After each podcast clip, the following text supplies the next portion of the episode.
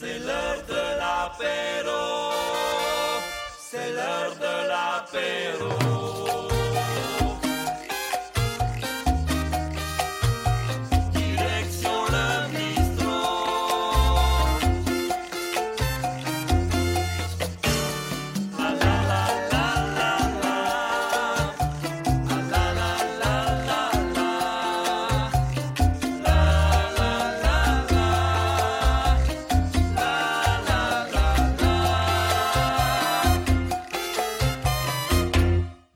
Tous et bienvenue dans les Pochards du Web épisode 8. Euh, Aujourd'hui, autour de la table, il y a Revan, Salut il y a Tocheux Salut les pochards.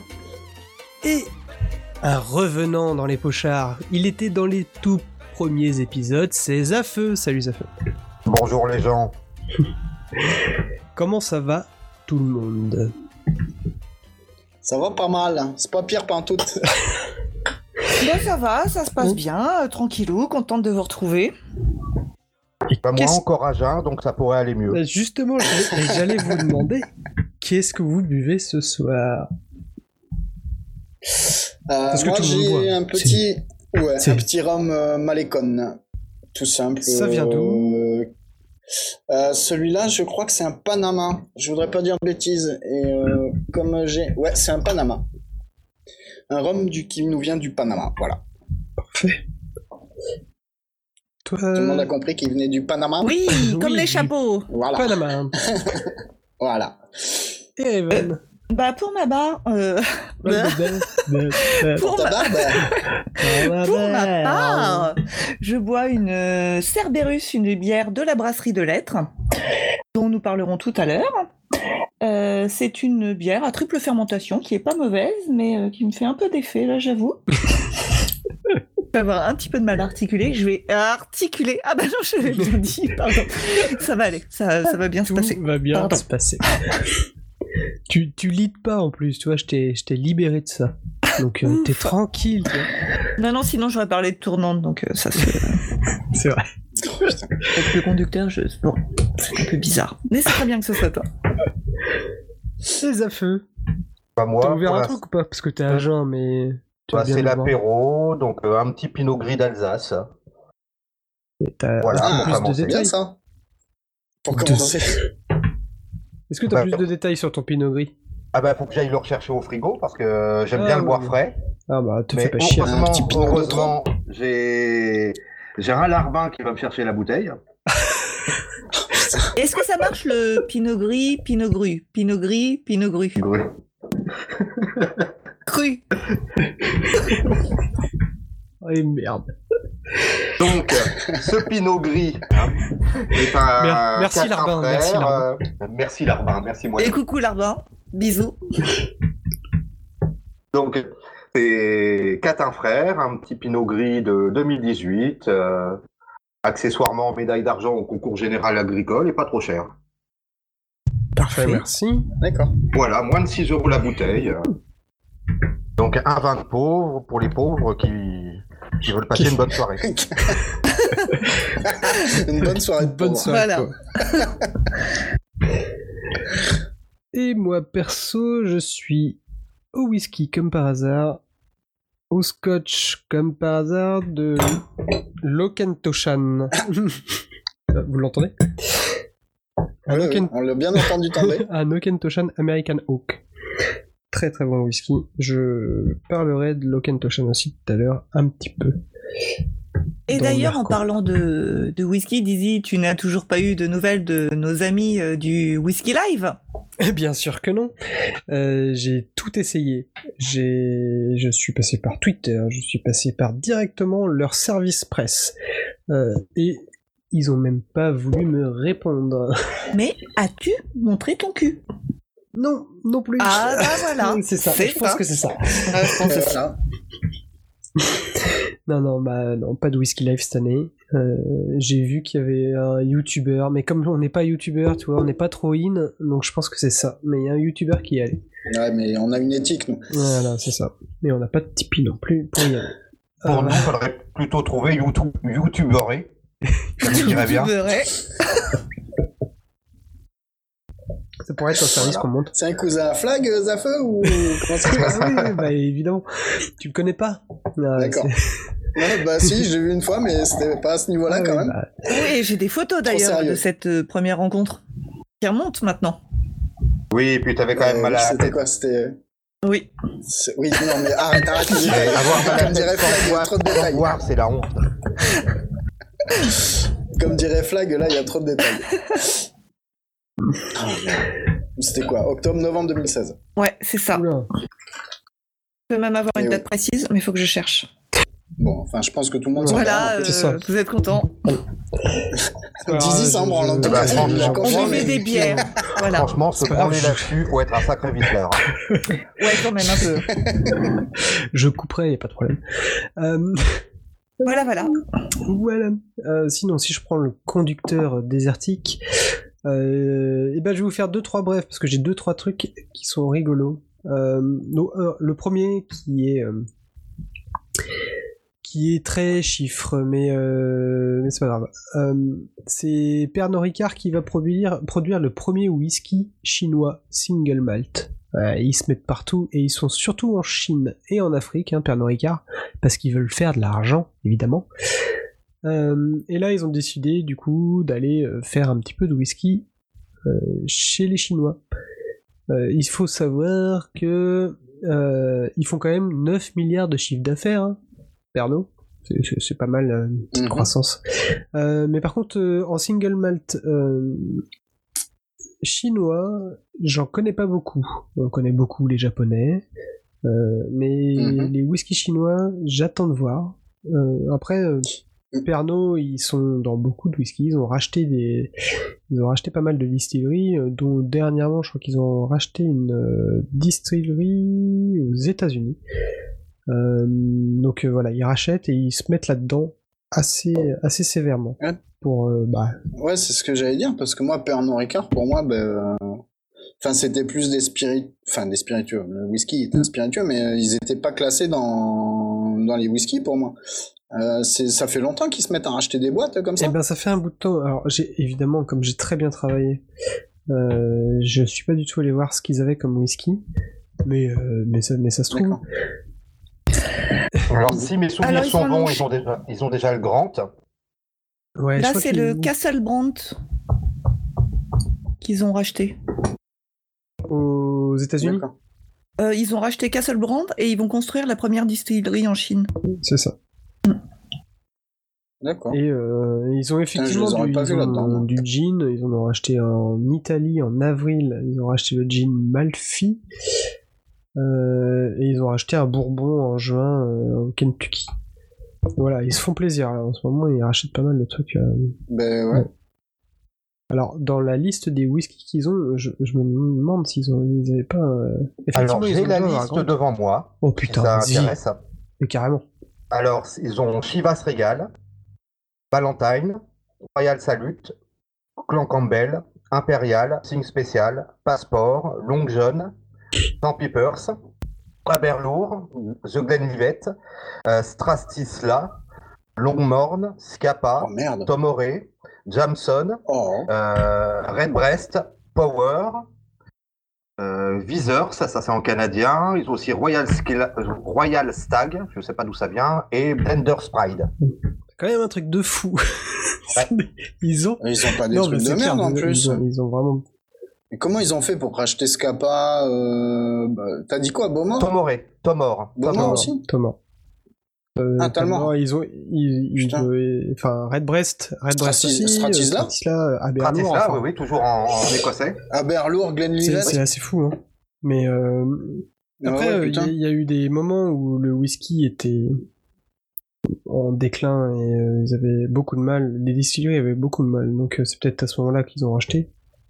Euh, Ouais, peut-être. Mais euh, il me semblait que Stratisla, euh, Glenlivet, euh, tout ça, ils avaient besoin de personne. hein. Ils avaient les reins solides, Ouais, hein, mais- normalement. ça m'étonne un peu. Mais bon, peut-être qu'il y a eu euh, des événements qui ont fait que euh, ils ont été obligés de lâcher un peu l'affaire. En tout Ils cas- ont peut-être acheté ça avec les bénéfices qu'ils ont eu avec Suze. Parce qu'ils ont aussi Suze. hein. putain, merde. A priori, par contre, pour les whiskies chinois, il y en a qui sont vraiment connus. hein. Ah il oui y en a, un, euh, il y a un producteur chinois qui est inscrit au panthéon du whisky mondial avec le Cavalan. Non, ouais, alors le Cavalan, Ouais. il est taïwanais. Moi, je dis que c'est pas chinois, vraiment. Et bim. Enfin, après, euh, ils en parlent euh, vu comme ça. Mais bon. Mais Cavalan est effectivement du très très bon whisky. Ils, font, ils, ils ont une, une gamme Ah, mais c'est les, les propriétaires qui sont chinois. Voilà. Sinon, c'est sur Taïwan. Voilà. C'est pas loin, loin. Mais bon. On va, on va être un petit, un petit nazi, tu vois. Non, mais t'as raison. Et, euh, et c'est pas du chinois.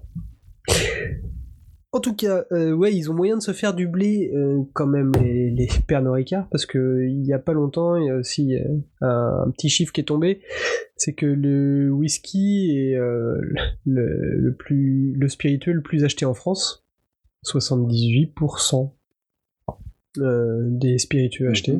Le rhum 77. Euh, Ah. et c'est les Français sont hyper amateurs de, de whisky. Donc euh, voilà, Ouais. Ils ont, ils ont décliné le, les segments de whisky qui étaient achetés ou pas? Parce que avant de dire que les Français sont amateurs Non, de whisky, Oui, ce serait Ah. bien de voir euh, ce qui est acheté.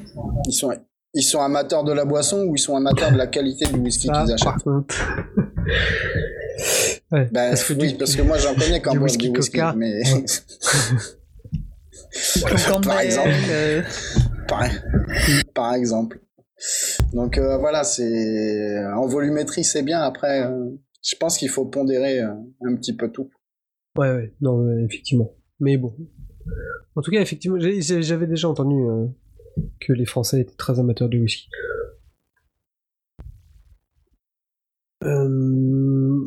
Ensuite, une autre, un, petit peu de, de science.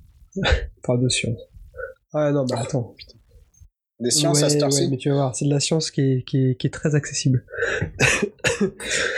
Ah. Euh, non, puis c'est de la pseudo-science. Euh, euh, boire du whisky cha- chaque jour, un secret de longévité, point d'interrogation. Et c'est Grace Jones, qui est au Royaume-Uni, qui a 112 ans, et qui, depuis qu'elle a 50 berges, elle boit son petit verre de whisky tous les jours. Et donc, euh, ils sont en train de se poser la question, est-ce que c'est Mm. grâce au whisky qu'elle l'a tenu jusqu'à 112 ans Donc, Ah, Il va est-ce que c'est bien hein. Grace Jones? Est-ce que c'est Alors pas moi ça? j'étais en train de visualiser euh, l'actrice. Et je me suis dit, mais elle a pas 112 ans. Oui, ben oui. et non.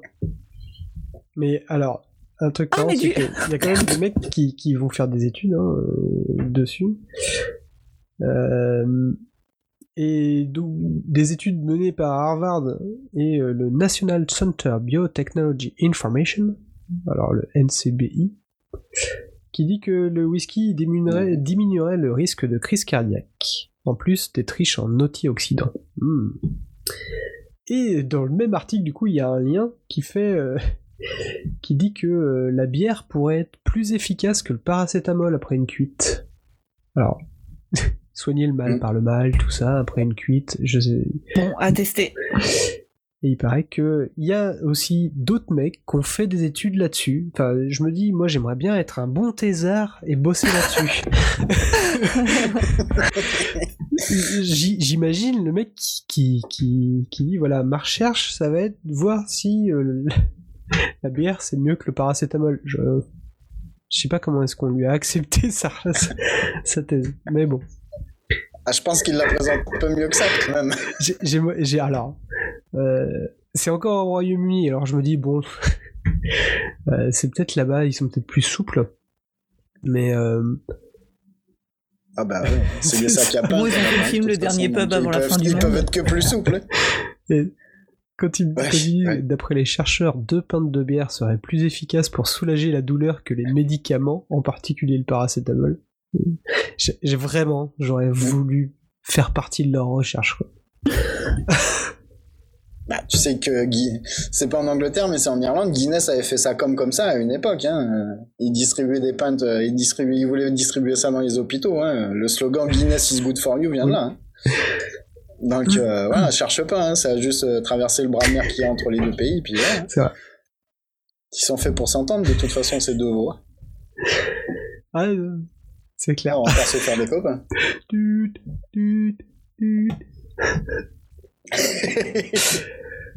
Et dans les petites innovations, il y a un truc que Revan m'a envoyé, que j'ai adoré. Mais ça, ça vient de Le- Glenlivet. Glenlivet, euh, qui est un whisky écossais, qui fait euh, des capsules à croquer pour consommer le whisky sans verre. Alors, je vous colle ça dans le chat. ouais, J'ai juste envie d'essayer. Et quand j'ai vu ça, mais je me suis dit, mais tu, tu- ça, ça t'explose dans la bouche, mais t'en as plein la bouche, quoi. Mais ouais, je... Ouais, moi je serais curieux de savoir comment ça te rend les arômes. Non mais en du fait, t'as du, t'as du Mais whisky. après, pourquoi pas, T'as hein. du whisky à l'intérieur. C'est juste que c'est des petites capsules. Ah, Comme les capsules de lessive. d'accord. Oh, pourquoi pas. Ouais, ouais. T'as ouais, tu croques Mais souvent non, toi mais c'est lessive euh, c'est la même forme. mais là, mais je me dis, enfin, tu, tu le mets dans ta bouche, mais est-ce que ça fond? Est-ce qu'il faut le croquer pour exploser Non, la petite capsule? Euh, Moi, honnêtement, tu m'en mets 15 dans le, dans, le vide et je veux bien faire la mule. hein.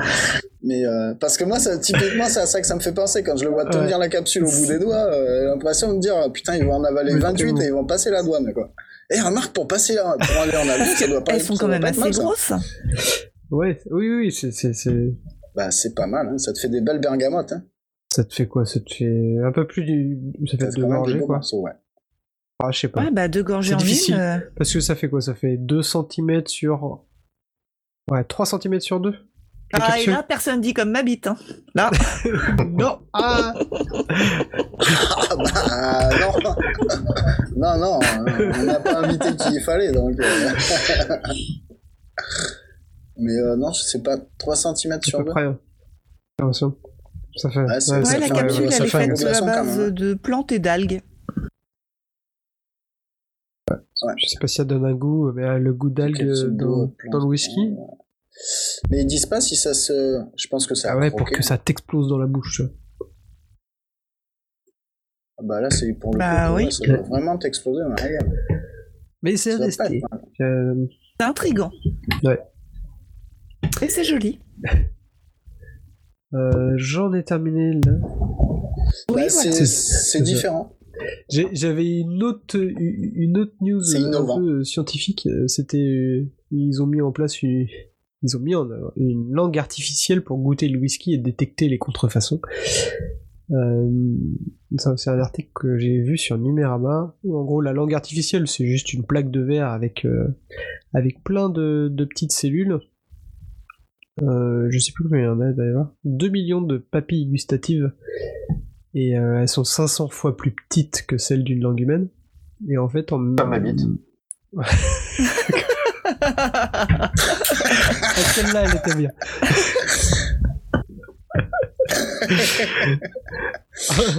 en gros, on a l'impression d'avoir un- comme un, un, un mini, pro- un mini processeur et ils mettent de- le whisky dessus et euh, pour détecter un peu tous tous les Les arômes ouais les arômes. Ils arrivent à, à, à séparer trois whiskies différents grâce à ça. Tu vois, à dire oh, celui-là c'est ce whisky-là. Euh, j'ai- pas tout pigé parce que parce que c'est compliqué. Euh, mais en gros, euh, ils, ils arrivent à, à avoir une précision de 99% sur la détection du whisky. Et donc en gros, tu te fais une base de données via ça en mettant les vrais whiskies. Oh tiens, j'entends une bouteille qui s'ouvre. Oui. Non, C'est pas la mienne. C'est le pinot gris. Et, euh, ça sent jusqu'ici. C'est un En bruit fait, de pinot gris. c'est euh, on fait détecter à cette langue artificielle les vrais whiskies. Et Mhm. après, si on met un whisky qui ressemble mais qui est pas le même, il arrivera à dire non, ça c'est pas celui que j'ai dans ma base de données. Parce que euh, je l'ai étudié en, en long, en large, et je sais que, que c'est pas celui-là. Voilà, ça- ça ça m'a fait, ça m'a fait euh, interpeller. Il doit y avoir quand même une sacrée ingénierie derrière, parce que pour reproduire déjà des cellules, euh, Après, elles sont faites. euh, des cellules, euh, enfin des papilles gustatives et pouvoir euh, ensuite avoir un soft qui t'analyse tous les c'est juste des, des, des récepteurs. Alors, c'est- c'est des, des récepteurs en métaux, hein, c'est pas des vraies Mm. papilles gustatives. Euh, Ouais, Et Oui, j'imagine bien. ouais. Et ils disent que c'est en- ils font de la détection avec de l'optique. Et c'est là où ouais, c'est en fonction de la lumière qui est Ah, absorbée de différentes façons sur les plaquettes métalliques. Ah, c'est c'est le principe du, du Ouais, ouais. réfractomètre, là, parle je sais pas quoi, où, où ils te laissent la... Ils doivent analyser la densité, comparer avec des jeux de couleurs et tout ça. Ils doivent Ouais, faire une combinaison de sans plusieurs doute. Je t'avoue que j'ai pas j'ai j'ai- j'ai pas creusé parce que j'ai j'ai pas creusé. Pas Euh, Bah, ce qu'il faut, c'est qu'avant, ils aient construit une grosse base de données avec toutes les sortes de whisky. Enfin, C'est ça, avec les vrais whisky. Et puis, euh, mais les, mais euh, apparemment, il arrivait à Mm. détecter, à, à différencier le même whisky de deux années différentes. ah oui.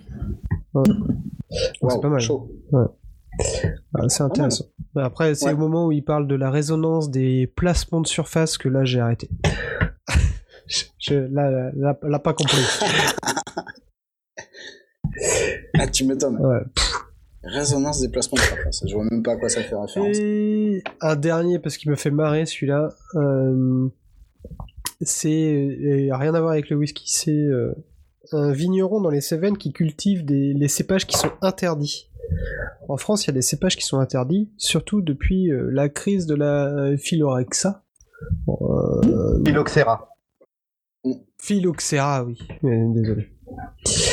Euh, et donc il y a des y a, y a- des cépages le alors je sais pas comment le Clinton, le Noah, le Jacques. Enfin c'est des, des cépages qui sont qui sont hybrides et euh, ils ont été implantés dans les Cévennes après euh, la crise de la phylloxéra en 1885. Euh, et donc là-bas, il y a un village. T'as un mec. Ah, attends, faut, faut que je vous poste. Il, il est tellement énorme ce cet article. Une bonne gueule de vainqueur le, le- le monsieur. Euh, et le mec Daniel Desmathéis est un vigneron communal à Chambon. Le mec de la commune, c'est le vigneron. Et, tête. Et donc euh, c'est c'est un des derniers à, à cultiver ce, ces, ces cépages interdits en France. Ah, ça m'a fait rire. Donc du coup là-bas, euh, Mais pourquoi ils sont interdits alors là, je, Enfin, je comprends pas pourquoi, pourquoi ils sont interdits. Uniquement Non, non, parce non, que c'est des justement, ils trucs sont pas hybrides. C'est depuis la crise du phylloxéra, où la plupart Ah, des voilà, françaises sont mortes, que Oui, qu'on Voilà. a fait revenir des États-Unis des, qui étaient résistantes, de vigne qui étaient pour les résistantes, et on a hybridé. Voilà, on a hybridé Ah, et ils sont les- passés à travers. les souches existantes en, en France avec des souches américaines. Hmm. Et comme, euh, Ouais. ouais. C'est ça, ouais. D'accord. Mais j'avais, j'avais- excuse-moi, j'avais, un défaut de Et compréhension. comme à l'INRA, euh, donc euh, l'Institut national de recherche agronomique, décide, euh, euh, décide ce qui peut être planté ou pas, euh, les anciennes souches ont été retirées de la liste. Comme les tomates anciennes, ces trucs-là. D'accord. Donc ce Euh, monsieur est en oui, la loi. ben, alors. je n'ai pas lu l'article, mais Ah bah si c'est Bah des oui. trucs qui sont pas agréés par euh, un minima, un minima l'INRA et encore moins par, je pense, Ouais. le ministère de l'Agriculture, ce monsieur Oui, est en la loi. il faut le dénoncer vite. c'est un vigneron communal. moi, je- moi, je dis, Encore je mieux. dis qu'il faut lui confisquer ses Ah bouteilles. oui, bon. En fait, c'est lui qui remplit la gamelle des, des gamins. Mais euh, il arrive quand même à produire. Alors, je, sais pas s'ils disent combien de litres ils font, mais en gros, ça fait euh, 40 ans que, que là-bas, à Chambon, ils boivent ce, cet élixir.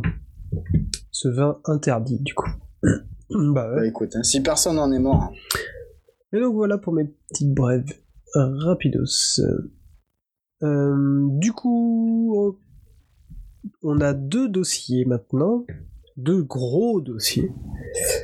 Euh, on a la... ben, on va commencer par Zafeu et Revan. Ah, on va prendre dans l'ordre. Ok. eh bien, nous, euh, avec Zafeu, nous sommes partis en balade pour visiter une brasserie parisienne. C'était en juillet. Hein, Zafeu Oui, tout à fait, c'était en juillet, je me souviens très bien. euh, C'était en juillet vers midi 30. C'est ça, il faisait beau, le soleil brillait, euh, le sable était chaud. Et Euh, on devait enregistrer cet épisode-là euh, après, et euh, voilà, on est en octobre. Ok, Voilà, c'est ça. Presque mi-octobre. Bon, on est bon. On est bon. Alors donc nous avons choisi, euh, enfin j'ai choisi en fait, le pauvre Zafeu euh, a suivi, euh, d'aller visiter la brasserie de Lettres, qui est une brasserie euh, purement parisienne implantée dans le 19e arrondissement à Paris, dans une ancienne métallerie. Elle a été fondée en 2015 par Édouard Jaladén et c'est une brasserie qui a obtenu, alors d'une part ils ont le label bio, Bon, ça c'est assez classique. Euh, Ils ont la certification euh, Mhm. brassée à Paris, mais ils ont surtout le label Nature et Progrès. Et le label Nature et Progrès, en gros, euh, ce sont euh, euh, les producteurs et les transformateurs qui se sont engagés dans une démarche globale de bio local. Donc ils- utilisent du malt bio local, Ouais. du houblon alsacien. Là, pour le coup, je pense que euh, si je ne me trompe pas, Zafeuille nous ont dit qu'ils essaieraient d'avoir du houblon plus proche. Et pour l'instant, ils n'y sont pas encore arrivés, oui. C'est ça. Et leurs drèches, en fait, sont valorisées pour produire du biogaz.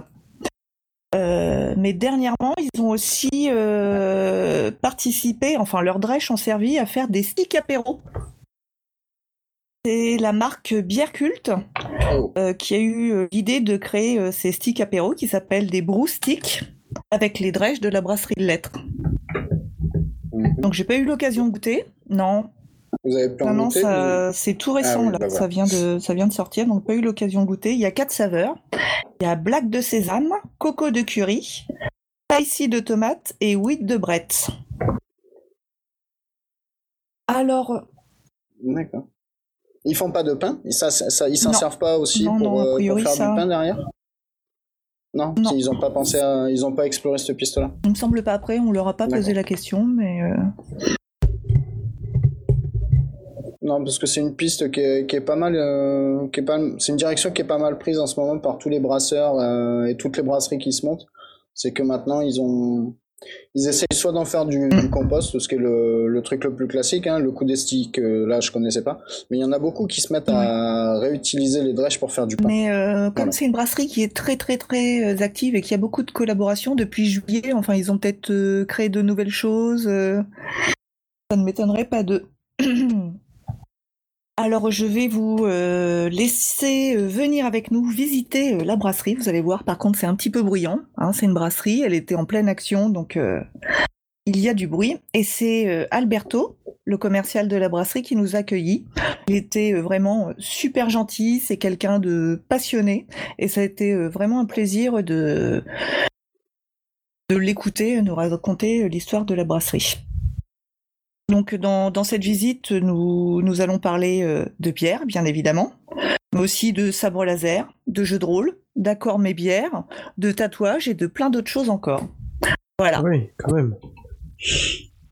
bonne visite Entrez donc dans la brasserie.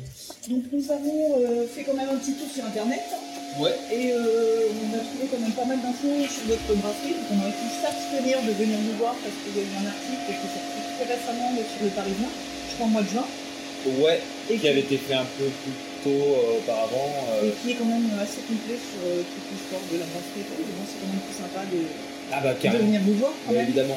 C'est mieux. Surtout qu'en plus euh, ça a beaucoup changé entre juin, enfin entre du coup février et mars qui s'était passé le Parisien. Et aujourd'hui, il faut savoir qu'avant, on avait un mur là qui était sur le côté, Ouais. On avait une palissade en bois, donc on voyait pas vraiment les fermenteurs, on les voyait juste sur un petit passage. Donc on a vraiment agrandi un peu la, brasserie, on a fait tomber les murs euh, pour avoir un peu plus d'espace. On a un peu modernisé notre matériel, donc voilà, ça n'a rien à voir avec euh, la brasserie qui existait il y a deux mois. Je vous laisse euh, rentrer un petit peu, il n'y a pas trop de danger, normalement. Donc on sort d'une semaine un peu particulière, parce qu'on a reçu cette nouvelle machine qui est toute neuve. Euh, et donc du coup on a pu refaire notre stock. Donc, ce que vous voyez là-bas, toutes les palettes qui sont euh, toutes neuves, bien euh, c'est euh, un résultat d'une semaine d'embouteillage. D'habitude ça n'arrive jamais. dans le- dans l'article, euh, il en était question de, de la machine. de la nouvelle machine isobaronique. Donc c'est bien celle-là, elle est toute neuve, on a, appris, on a appris à s'en servir pendant deux semaines. Il y avait des gens, des techniciens de la marque qui sont venus avec nous, qui sont restés avec nous toute la journée pour euh, répondre à nos questions, pour euh, faire les réglages, pour euh, nous apprendre à. Elle remplace une ancienne machine ou c'est en plus? Elle remplace l'ancienne machine. En fait, on avait, il y a deux types d'embouteillage quand on fait de la bière. Il y a l'embouteillage plat, donc avec la bière qui est à plat, donc après il faut la regazer, ou l'embouteillage avec la bière qui est déjà gazeuse. Le problème, c'est qu'il y a des embouteilleuses qui ne supportent pas la pression de la bière. Euh, la bière, du coup, elle ressort moussée, enfin, il n'y a que de la mousse dans la bouteille, c'est un peu ça. Du coup, euh, là, on a la possibilité de mettre directement en pression la bière qui est en, enfin, en bouteille, la bière qui est en pression, ce qui nous permet d'économiser du temps. Et euh, on a fait Et le tomber temps, c'est de l'argent. et le temps, c'est de l'argent, même si on n'aime pas trop euh, cette, Oui, oui, cette oui. phrase. Mais oui, effectivement, c'est surtout un gain de place. Parce que le mur qu'on a fait tomber sur la droite, en fait, c'était un mur qui, euh, du coup, en- enfin, encadrait du coup une chambre, c'était la chambre chaude qui permettait euh, la refermentation en bouteille. Donc une fois qu'on embouteillait avec l'ancienne embouteilleuse, on mettait en chambre chaude, ça refermentait pendant deux semaines et ensuite la bière était prête, mais seulement après. L'hiver, quand il faisait très froid, c'était pas deux semaines, c'était trois semaines parce que la levure euh, avait encore plus de mal parce qu'il fait froid ici. Là, on a chaud parce qu'il fait chaud dehors, mais l'hiver, on a froid parce qu'il fait froid dehors. On n'a rien qui est vraiment. euh, voilà, voilà. A- C'est de et on est tout le temps ouvert, donc on a beaucoup de poussière, on a beaucoup oui, oui, c'est des petits malus qu'on a comme ça, mais après c'est bien. Euh, D'avoir la chambre chaude quand c'était l'hiver, c'était cool parce que du coup on pouvait rentrer là-dedans. c'est bien. Maintenant, ça va être différent. Maintenant, pour l'été, ça va être différent. Euh, pour l'hiver, non, pour l'hiver, ça va être différent aussi.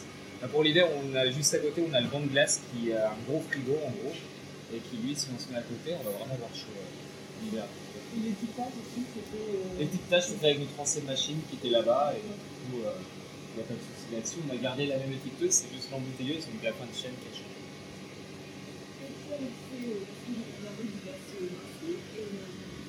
Et la d'autres, en fait, le son de, des produits, c'est un petit peu plus pointu, en fait, moins tout public. Enfin, j'ai l'impression que c'est des, des qui ont plus de caractère. En fait, bah, c'est pas vraiment ça parce qu'il y a, il y a énormément de brasseries qui font des bières euh, avec énormément de goût et de caractère. Euh, ce qui se passe, c'est que nous, on est un peu, on suit pas vraiment la mode. Donc, on la mode, euh, plaisir. voilà, c'est ça. Vous avez quand même une IPA.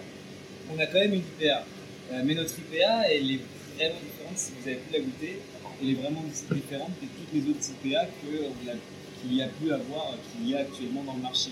Euh, le marché actuel est beaucoup dicté par les IPA américaines. Donc du houblon euh, américain, donc euh, exotique, avec des fruits euh, un peu bah, vraiment sur le côté ananas, mangue, avec euh.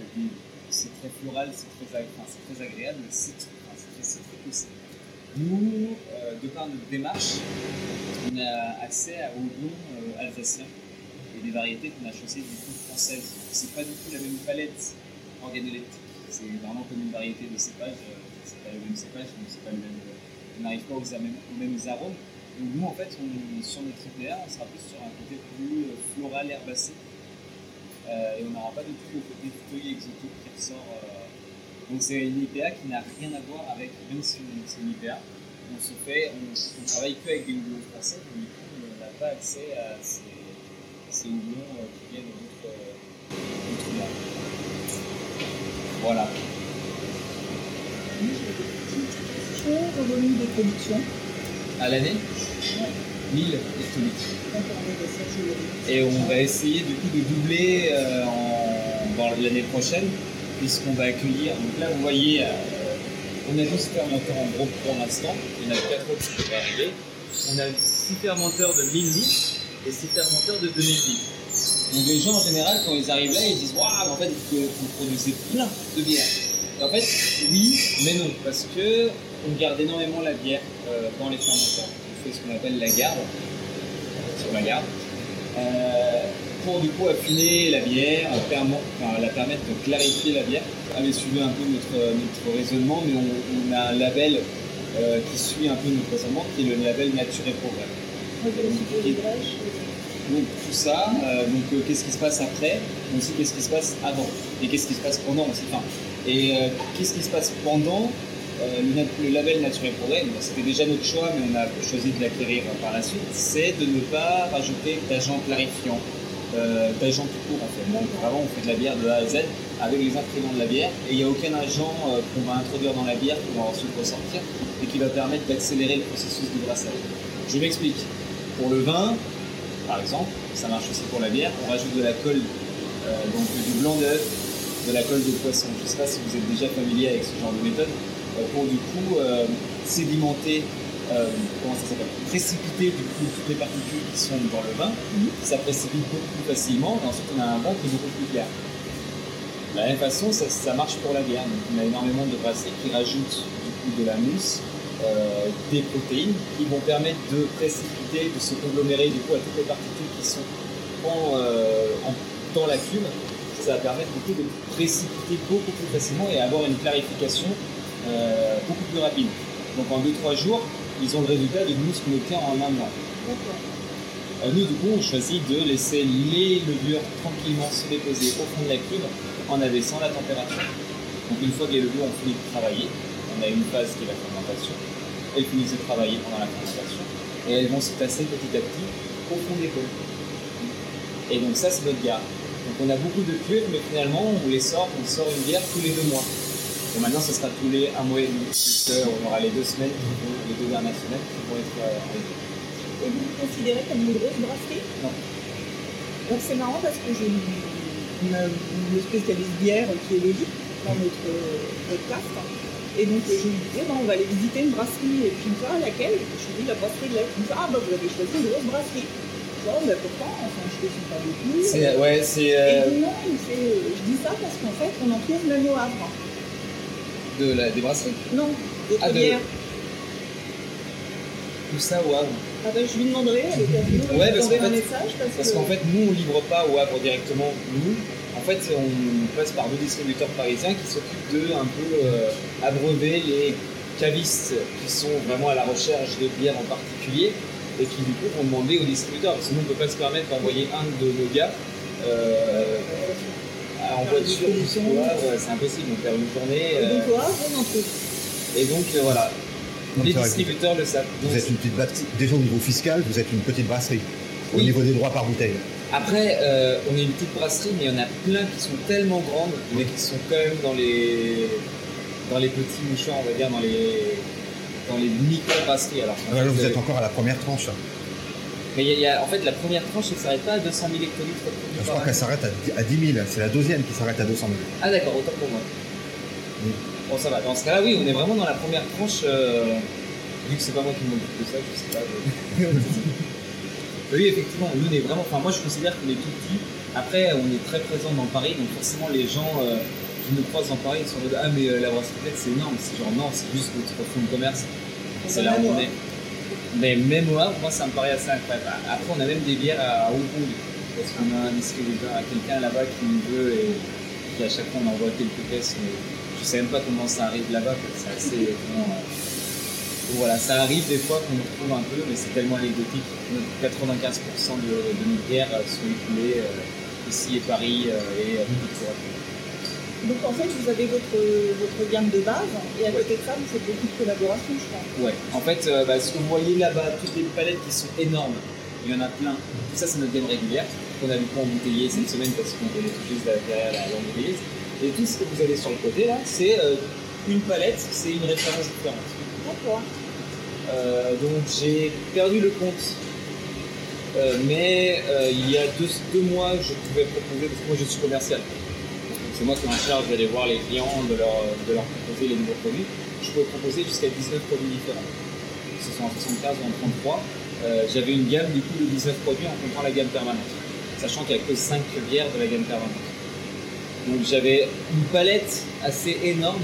Là on s'est un peu plus restreint j'espère, mais on a quand même quelques références, euh, euh, références. C'est très difficile ensuite pour le client de se dire ah ben moi je veux celle-là. Suis en collaboration euh, avec le. Pas, j'ai sabre laser. Ouais. Bah justement, je peux pas, j'ai sabre laser. On a commencé à brasser parce que du coup ça recommence. Ils ont relancé une campagne de financement sur Ulule euh, pour du coup relancer la production de bière euh, de, laser. succès. parce qu'il avait eu beaucoup de succès. Donc on a commencé à brasser là, on est déjà à deux bières brassées. Et elles sont en fermenteur. Il y a la Dark Senator et euh, la Red Smuggler. Donc euh, Dark Senator c'est une bière noire. Euh, la Red Smuggler, c'est une bière blanche, c'est une base de blanche, c'est même pas une blanche, pardon. C'est une Red Ale, donc euh, une bière rouge, à la robe rouge, à l'hibiscus et au. Et finalement, il nous reste encore deux autres bières à brasser pour que ça soit pas pour octobre. On les livre en fait en octobre. Et, euh, je vais prendre votre prénom parce que Alberto, pas de souci. C'est quelque chose qu'on voit apparaître de temps en temps euh, sur les sites de brasserie, mais euh, pas très souvent. Est-ce que vous auriez à nous conseiller un accord euh, mais bière avec un produit de gamme? Ouais. Alors en plus ça tombe bien parce que j'en ai fait un il y a pas longtemps, il y a pas longtemps en mars. J'avais été totalement bluffé euh, parce que du coup on a quelques, par exemple sur notre gamme régulière, on a la Sphinx par exemple. Je sais pas si ça vous dit quelque chose, on va aller plus vers là-bas, je vais vous montrer les bouteilles. Comme ça vous les aurez un peu en tête. Et puis y a moins de bruit aussi, on s'entend mieux. Alors du coup la Sphinx, ça ça a été ouvert de façon sauvage. La Sphinx, par exemple, elle s'accorde très bien. C'est euh, une saison, donc c'est si vous connaissez pas les, vous connaissez un peu les styles de bière. Vous avez IPA, Pale Ale, et vous avez aussi un style de bière qui s'appelle saison. À ne pas confondre avec une bière de saison, qui est une bière bah, forcément pour Noël ou pour le printemps ou machin. Euh, Celle-là, elle est juste été fermentée avec la levure belle saison. Donc on peut la faire, la faire fermenter à n'importe quelle saison finalement. Euh, et donc ça rend une bière qui est très sèche, très désaltérante. C'est très facile à boire, on est vraiment sur le côté de bière de soif par excellence. Et on a rajouté également un petit peu de bleu. Donc ça donne un côté un peu euh, euh, velouté à, à la, à la robe de, de la bière. Cette bière-là, elle s'accorde très bien avec un fromage de chèvre frais, D'accord. par exemple. Va. Et un où j'ai vraiment été bluffé, où euh, j'avais fait une, une dégustation, si je- oui, avec, une, euh, avec la récolte à Patignolles. Je sais pas si ça vous dit quelque chose, c'est une épicerie fine de la même façon que Biocop. Et euh, ils ont aussi un, côté cuisine. Et du coup, en faisant la, dégustation, ils avaient choisi, donc je leur avais un peu indiqué qu'est-ce qui s'allait bien avec euh, tout ça. Et ils m'ont sorti pour la dégustation de l'olifant, de l'IPA. On y est. Euh, donc très floral, très herbacé.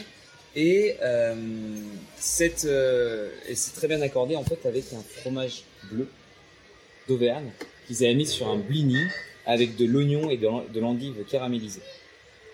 En fait, ça donnait un petit côté sucré avec l'amertume de la bière et la puissance du coup du fromage bleu. C'était absolument hallucinant. Parce que ça se fait euh, beaucoup pour les vins, les, les accords, euh, et moins pour les bières, et ça commence à apparaître un petit peu maintenant. euh. Absolument. Et en fait, c'est quelque chose que, que j'ai- j'aime bien insister bah, depuis que j'ai fait la dégustation, parce que finalement, je m'y connaissais pas grand-chose en accord mes bières, et euh, j'ai beaucoup appris avec euh, du coup la récolte qui on a mis un peu notre savoir en commun. Donc euh, moi, j'apportais les bières, ils apportaient un peu le, les mets. Et en fait, l'épicé ne marche pas sur le vin. Donc quand on mange un plat épicé, il n'y a aucun répondant en fait du côté vin. Le vin n'a pas la, puissance en fait pour rehausser du coup et complémentariser un, un mets épicé. Ce qui n'est pas du tout le cas pour la. Euh, donc du coup, en fait, une bière peut également s'accorder avec un mets épicé. Chose que le vin ne pourra jamais faire. Et donc ça, c'est top. Donc euh, c'est vraiment un, on a un panel organoleptique qui est beaucoup plus large et qui permet de coup de s'accorder avec beaucoup plus de mets que pourrait le vin, a priori. Après, c'est vrai que pour l'instant, l'expertise de, de Accord Mes Vins est tellement grande et tellement bien euh, ficelée, surtout en France, que on a beaucoup de mal pour l'instant de proposer des accords mes bières qui sont euh, qui sont bien faits et on a très peu, de- enfin il y a très peu de gens qui Oui, parce travaillent que ça vraiment restait, c'en était à bière choucroute, quoi. Voilà. Bon. Après, par exemple, il y a la Finmousse Restaurant. Je sais pas si ça vous dit quelque chose. Euh, je vous conseille vraiment d'y aller si vous êtes, euh, si vous avez l'envie de goûter un accord mes bières. Ils sont très bons là-dedans. Et en fait, eux, ils font, c'est un très bon restaurant qui a des très bonnes bières pour le coup artisanal. Ils se font énormément plaisir. Et sur les accords mes bières également. Donc à chaque fois, ils, ils ont vraiment le côté, bah, on propose cette bière-là. Et je vous conseille absolument de goûter ça qui va aller avec ça, machin. Euh, donc du coup, finalement, c'est vraiment le, ce, bon, euh, ce bon équilibre entre toutes les bières et, les, et la nourriture à côté. Ah, c'est pas mal ça. Ouais. Et c'est, ils sont seuls pour l'instant à Paris à le proposer. Euh, il y a très peu de, de, de- d'offres là-dessus pour le, le particulier qui veut se faire plaisir là-dessus. Que vous avez bientôt testé. C'est possible. C'est possible avec deux trois personnes qui seraient très intéressées. Et euh, alors, ce que je trouve aussi sympa en fait sur votre site, c'est euh, la présentation de chaque bière. C'est euh, très euh, poétique. euh, enfin, c'est tout un, c'est tout un concept. hein. Ouais, J'ai vu que c'était un tatoueur qui avait fait vos les, les étiquettes, les C'est- dessins. comment Un tatoueur C'est un tatoueur, exactement. C'est qui s'est gros, dessiné. gros Fab, il est, il est très, très, il est très très bon, très talentueux, c'est cet homme. Ah, Donc euh, gros Fab, euh, effectivement, c'est un tatoueur designer du coup parce qu'il nous a fait ça quand même sur le modèle numérique. Et ensuite on l'a imprimé et en fait il, bah, ça se voit très bien. euh, J'ai énormément de clients à chaque fois qui me disent ah mais enfin moi je suis euh, moi je suis tatoueur, moi je suis designer et je vois très bien. Il est très bon dans ce qu'il fait machin. Et il dit ouais mais ça se voit très bien. En fait il travaille au point euh, comme un vrai tatouage. Et il y en a quelques-uns qui reconnaissent directement le style tatouage parce que ça se voit effectivement le côté, euh, le côté, le dégradé de d'ombre et tout ça, il l'a fait euh, à la perfection. Moi je trouve très bon dans ce qu'il fait. Ça donne vraiment une réelle identité à toute la gamme. C'est Absolument. ouais. Ah, on est on est très content de, de Samy euh, tatoueur et designer. Après on- le seul inconvénient qu'il y a avec lui c'est qu'on met énormément de temps du coup à créer l'étiquette parce que il prend énormément de temps. Lui il est mais il est voilà il est dans dans le côté artistique au maximum donc il, il faut qu'il ait l'inspiration, il faut qu'il ait l'envie de, de dessiner sur le moment. Donc au, lieu de sortir une étiquette toutes les semaines comme pourraient le faire d'autres brasseries, euh, bah lui, on- il nous demande 3-4 mois de, de- de travail. Oui, c'est un réel projet. vraiment- et- Exactement, c'est genre, bah écoute, on aimerait bien ça- faire cette étiquette-là dans ce sens-là, donc il nous envoie des, des croquis, on lui valide, machin, on lui dit, bah non, est-ce que tu peux... Lui, il disait, ah bah non, moi je préfère plutôt faire comme ça, ah bah ok, on te laisse faire. Enfin finalement, il, se fait plaisir, lui, j'espère, euh, de son côté, et euh, il exprime euh, tout ce qu'il a envie d'exprimer à travers la- les étiquettes. Moi, celle que j'ai eu du mal à trouver, c'est la Lovecraft. Parce que je crois qu'elle change tous les trois mois, c'est ça? Ah, pas exactement tous les trois mois, mais en fait c'est une bière collaborative. Donc ça c'est le plus important à, à savoir pour cette bière-là. Donc euh, l'étiquette ne change jamais, mais la contre-étiquette change à chaque fois qu'on brasse une nouvelle fois. Euh, on choisit de brasser du coup à chaque fois avec une personne différente. Euh, comme on choisit les personnes avec qui on brasse la bière, ça peut être des amis, ça peut être euh, d'autres professionnels dans le milieu de la bière. Par exemple, la dernière fois, on a brassé la Lovecraft, la dernière, donc c'était une double IPA avec du houblon français, avec Bureaucratie, qui est un caviste dans le 13e, donc avec qui on s'entend très très bien. Ils nous, ont, ils nous louent du coup maintenant un fermenteur où c'est eux qui font leur brassin. Enfin, ça marche très bien avec ces cavistes-là, et du coup, euh, on avait fait ça avec eux. L'avant-dernière fois, c'était avec un ami de la brasserie, donc un ami de Edouard et de Loïc.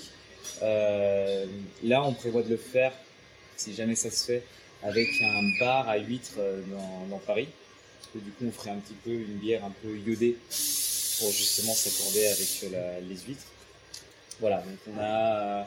À chaque fois, on change la recette. Donc, euh, j'ai énormément de gens qui me disent Ah, mais est-ce que vous avez la Lovecraft que j'ai goûté il y a un an euh, au festival l'année dernière? Je dis Bah non, en fait, c'est, c'est pas la même. Et donc, je préfère toujours prévenir, effectivement. Bah, c'est notre choix hein, de euh, toujours renouveler, mais c'est vrai qu'il y a des gens qui ne connaissent pas forcément ce, ce- cette façon de faire, et bon, du coup, ils vont nous acheter la Lovecraft en pensant que c'est celle qu'ils avaient goûté auparavant, alors qu'en fait. Une autre question Parce qu'on va peut-être pas vous retenir non plus. Ah, il n'y a euh, pas de souci, bah, de toute façon, c'est une journée, c'est un vendredi, donc c'est assez En tout cas, je vous ai ramené, euh, c'est pour le côté euh, jeu de mots et Lovecraft. C'est une grande passion chez moi. Et je vous ai ramené des petits, des petits badges jeux de mots que j'avais fait euh, à l'époque avec euh, le jeu de mots I Love New York et I Love Nyarlathotep. Merci, Voilà. c'est top. Super. Euh, du coup, vous m'avez dit que vous n'avez pas goûté euh, les, la gamme régulière, donc je vais vous faire. Tiens, je te donne. euh, c'est quand même plus sympa de repartir avec une petite valisette. Je, je reviens, je vais créer la petite valisette et je, je vous laisse par ici. reviens. C'est super gentil. Vous m'avez dit que vous n'en avez goûté aucune, c'est ça? C'est ça. Moi, j'ai Exactement. la... donc, une à côté, c'était la Cotonéum. Ah, c'est cool. Et bah, j'ai euh, moyen. Ah ouais? Ouais, j'étais pas euh, super super Alors fan. du coup, celle-là, c'est une éphémère, la Cotonéum, et euh, c'est une éphémère, donc c'est une saison, encore une fois, parce qu'on Mhm. aime beaucoup les, les- les bières saison, euh, au coin. D'où euh, le jeu de mots coin coin, euh, le petit canard euh, Cotonéum, qui veut dire coin en latin. Euh, c'est pour ça qu'elle a un canard sur les euh, Donc je vous pose euh, la Sphinx. Vous êtes fan des bières noires ou pas? Oui. Oui, oui. Oui, oui. Oui, oui. Ça plaisir. Je, je sais qu'il y a des gens qui n'aiment pas vraiment... euh, Ils ont oublié Parabellum. donc forcément, je, je préfère avec aussi. Euh, Il faut lire, c'est en tout petit. Les. Donc Ah, celle-là, Celle-ci, elle était en collab avec euh, une boîte de jeux de rôle, non? Ouais, mais en fait, c'est celle-là. Oui, oui, c'est ça. C'est ça, exactement. En fait, pour la petite histoire de la Féon, c'est une bière noire, euh, sèche, euh, toujours avec une base de. Enfin, fermentée avec une. une, la base, une levure de belle saison. Donc, c'est euh, toujours le même style, hein, on aime bien en fait le style de saison. Et euh, c'est un jeu de. C'est l'univers, du coup, les ombres de Steren qui étaient venus demander de brasser une bière pour leur jeu de rôle, pour promouvoir un peu comme un objet euh, marketing. et en fait, ils ont plein de personnages dans leur univers, forcément, et euh, ils voulaient brasser une triple pour un chevalier. Et en fait, il faut savoir que Edouard n'aime pas du tout les, euh, bières caramélisées, sucrées. Euh, la brasserie de lettres, on aime bien faire des bières sèches. C'est d'ailleurs le- la plupart de nos bières, sont vraiment sèches. Euh, donc, du coup, il a dit maintenant, ça m'intéresse pas de brasser une on va brasser autre chose. Euh, bah, forcément, autre chose ne s'accordait bien avec le, s'accordait pas bien avec le style de chevalier. Il a dit, bah, euh, montre-moi d'autres personnages, on va voir ce qui pourrait bien aller avec. Et donc de fil en aiguille, en fait, ils ont parcouru tous les personnages de l'univers de des ombres de Steren, et ils sont tombés avec la Féon, la créature de Féon, qui est une créature un peu mystérieuse, mystique, c'est encore mon portable, euh, qui euh, personne n'a jamais vu, qui est un peu tapis dans l'ombre, un peu ténébreuse.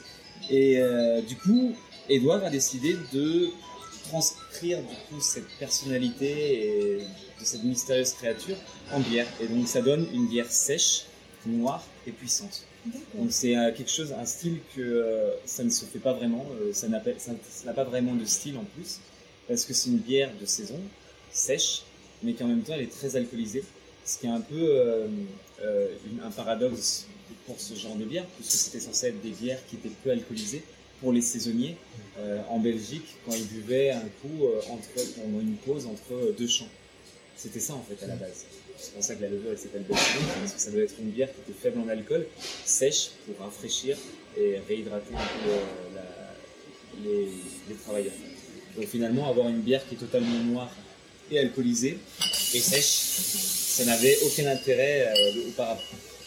Donc voilà pour la, la petite histoire. Donc ça a tellement plu à Edouard finalement quand il a brassé qu'il a demandé à s'il pouvait la rebrasser en fait euh, et l'intégrer dans la gamme régulière. Et donc c'est finalement ce qui s'est passé. Donc ça fait partie de notre cinquième bière de euh, la gamme régulière. La seule que je ne vous ai pas mis ici, c'est la Salamandra, qui est également une saison. Donc je me suis dit que deux saisons sur quatre, c'était déjà assez. Qui est une saison pour elle, c'est vraiment la saison par excellence. Celle-là, c'est une saison au blé qui doit pouvoir plaire un peu à tout le monde. Et la Salamandra, c'est une saison qui a beaucoup plus euh, d'arômes fermiers. Euh, on est plus sur le côté euh, paille. Enfin, c'est quelque chose qui est un peu plus difficile pour euh, un connaisseur, euh, enfin pour quelqu'un justement qui a un néophyte de la bière. Donc, voilà. Ça, je vous laisse ça comme ça. Je me suis dit que c'était les bières qui pouvaient le plus vous plaire. Bah, merci beaucoup, c'est très gentil. Avec grand plaisir. Et puis euh, merci aussi de nous avoir accueillis. C'est très sympa. Bah, on fait ça, on fait ça euh, tout le temps avec euh, Pistre Brassieux. Enfin, nous, euh, on- ça nous plaît énormément de faire visiter la brasserie, euh, d'être à Paris. Enfin, c'est le but d'ailleurs de la brasserie, c'est d'être à Paris. Euh, sinon, on serait aux alentours de Paris parce que le loyer est beaucoup moins cher. Le but d'être à Paris, c'est de pas le- de payer le loyer plus cher parce qu'on a envie de payer plus cher. C'est justement que les gens ils soient en métro, ils viennent nous voir et, et on est vraiment à côté. Quoi. Donc, euh, favoriser, en fait, montrer contacts. l'artisanat euh, parisien qui peut se faire. Donc voilà, les gens ils se baladent, ils savent, ils ont aucune idée qu'en fait euh, il y a une brasserie ici quoi, et qui est euh, juste à deux pas de chez eux et qui pourrait même rentrer et se retrouver dans un univers totalement différent. Donc c'est ça qu'on cherche un peu à promouvoir et à montrer du coup à tous les gens qui, ont- qui peuvent et qui ont envie de venir, tous les petits curieux. Voilà, donc vous. Voilà. Je crois qu'il y a d'autres. euh, Enfin, on peut visiter d'autres brasseries, euh, mais ils font payer le, la C'est plus visite. difficile, Nous, ouais. on était prêts euh, à payer, mais c'est Non. vrai que la question n'a pas été abordée euh, non plus. Non, non, mais- non, non, c'est pas du tout notre, notre politique de, de faire payer. Enfin, vous, avez vous êtes juste passé et vous avez regardé quand on va pas vous faire payer. Non, non, non, pas du tout. euh, c'est pas du tout notre politique. Donc, on est très, très content de faire visiter. Surtout, on prend beaucoup de temps à le faire et on prend aussi beaucoup de plaisir. Donc, il n'y a pas de souci là-dessus. euh, plaisir partagé. Eh ben, nous avons eu beaucoup de plaisir à vous visiter aussi. Merci pour votre accueil. Merci à vous et On va euh, quand même aller faire des courses. euh, peut-être.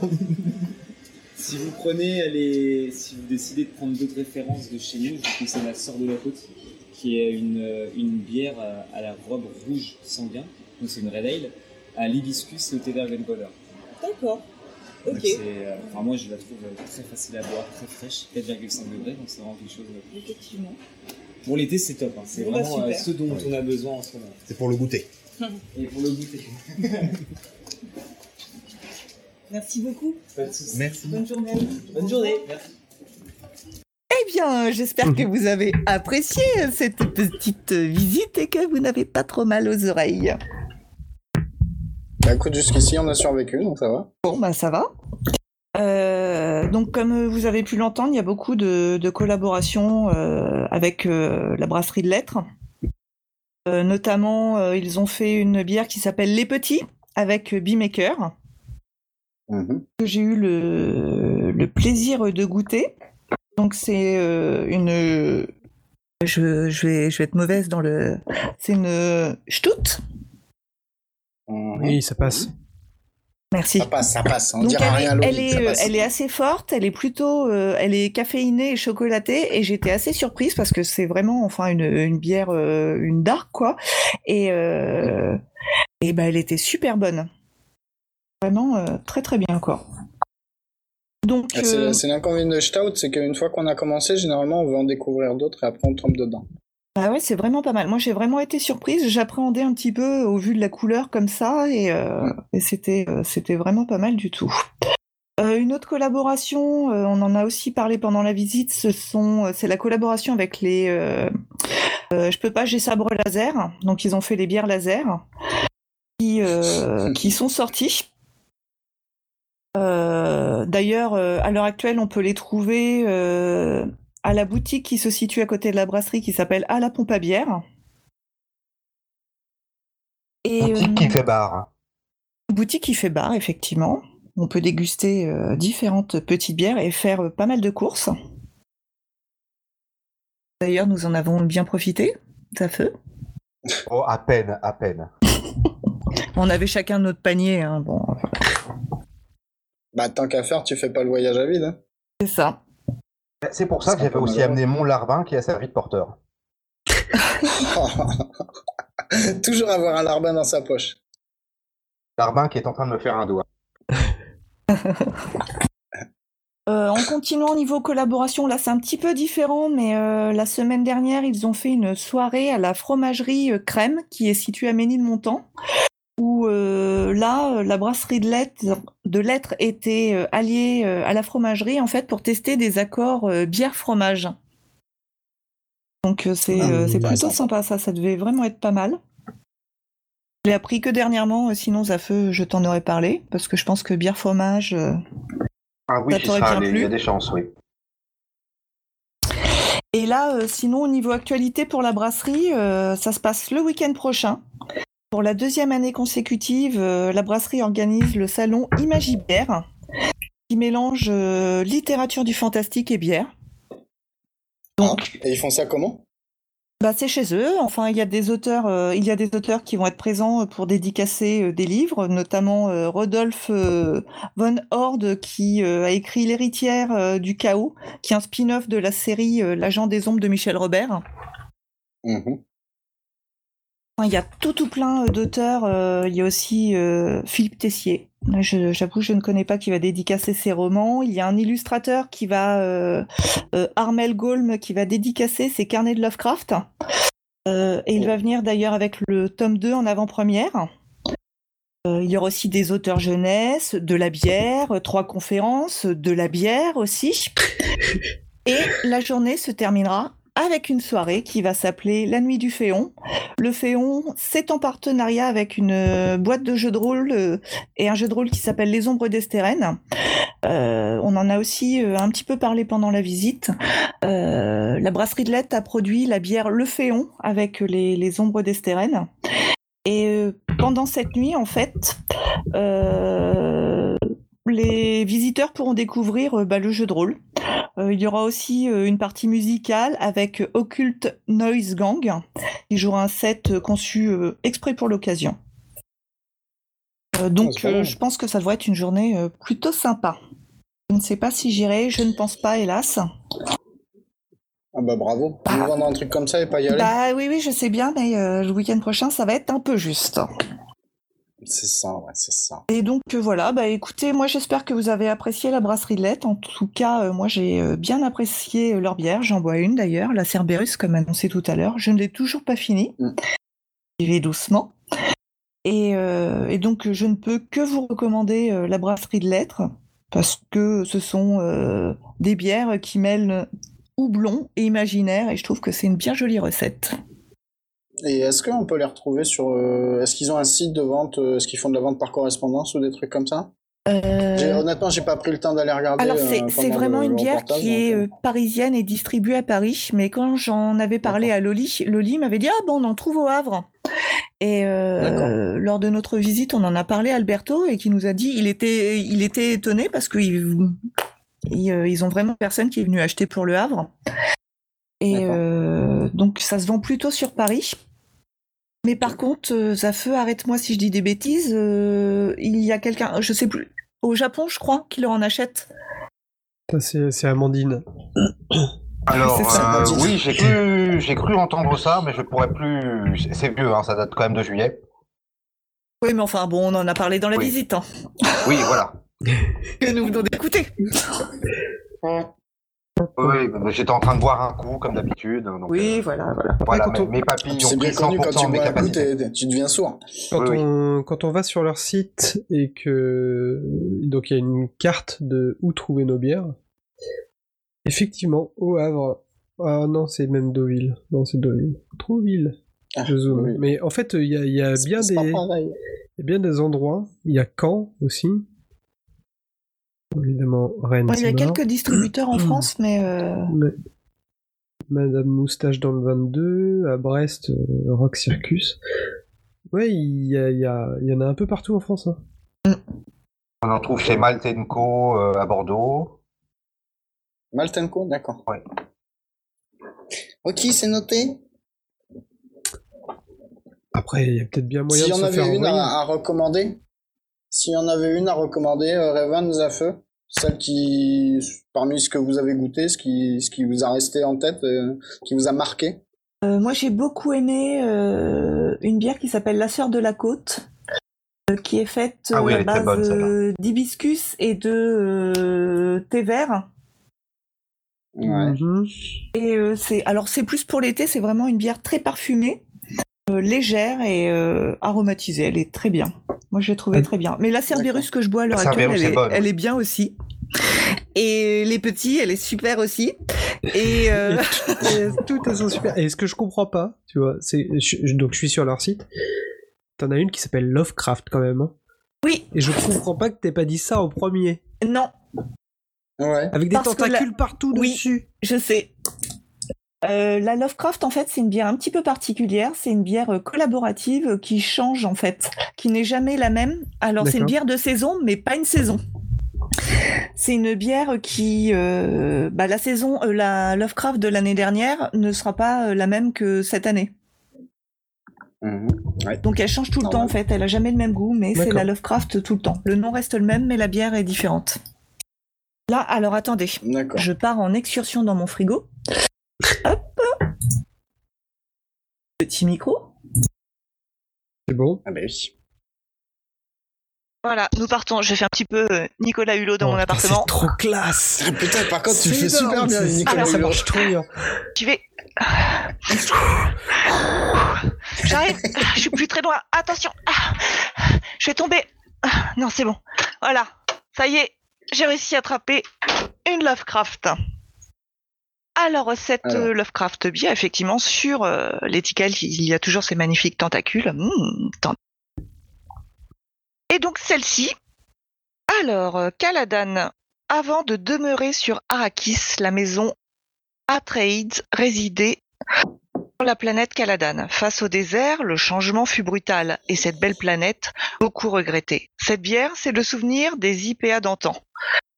Une DDH ultra fruitée avec du pilsen et du blé.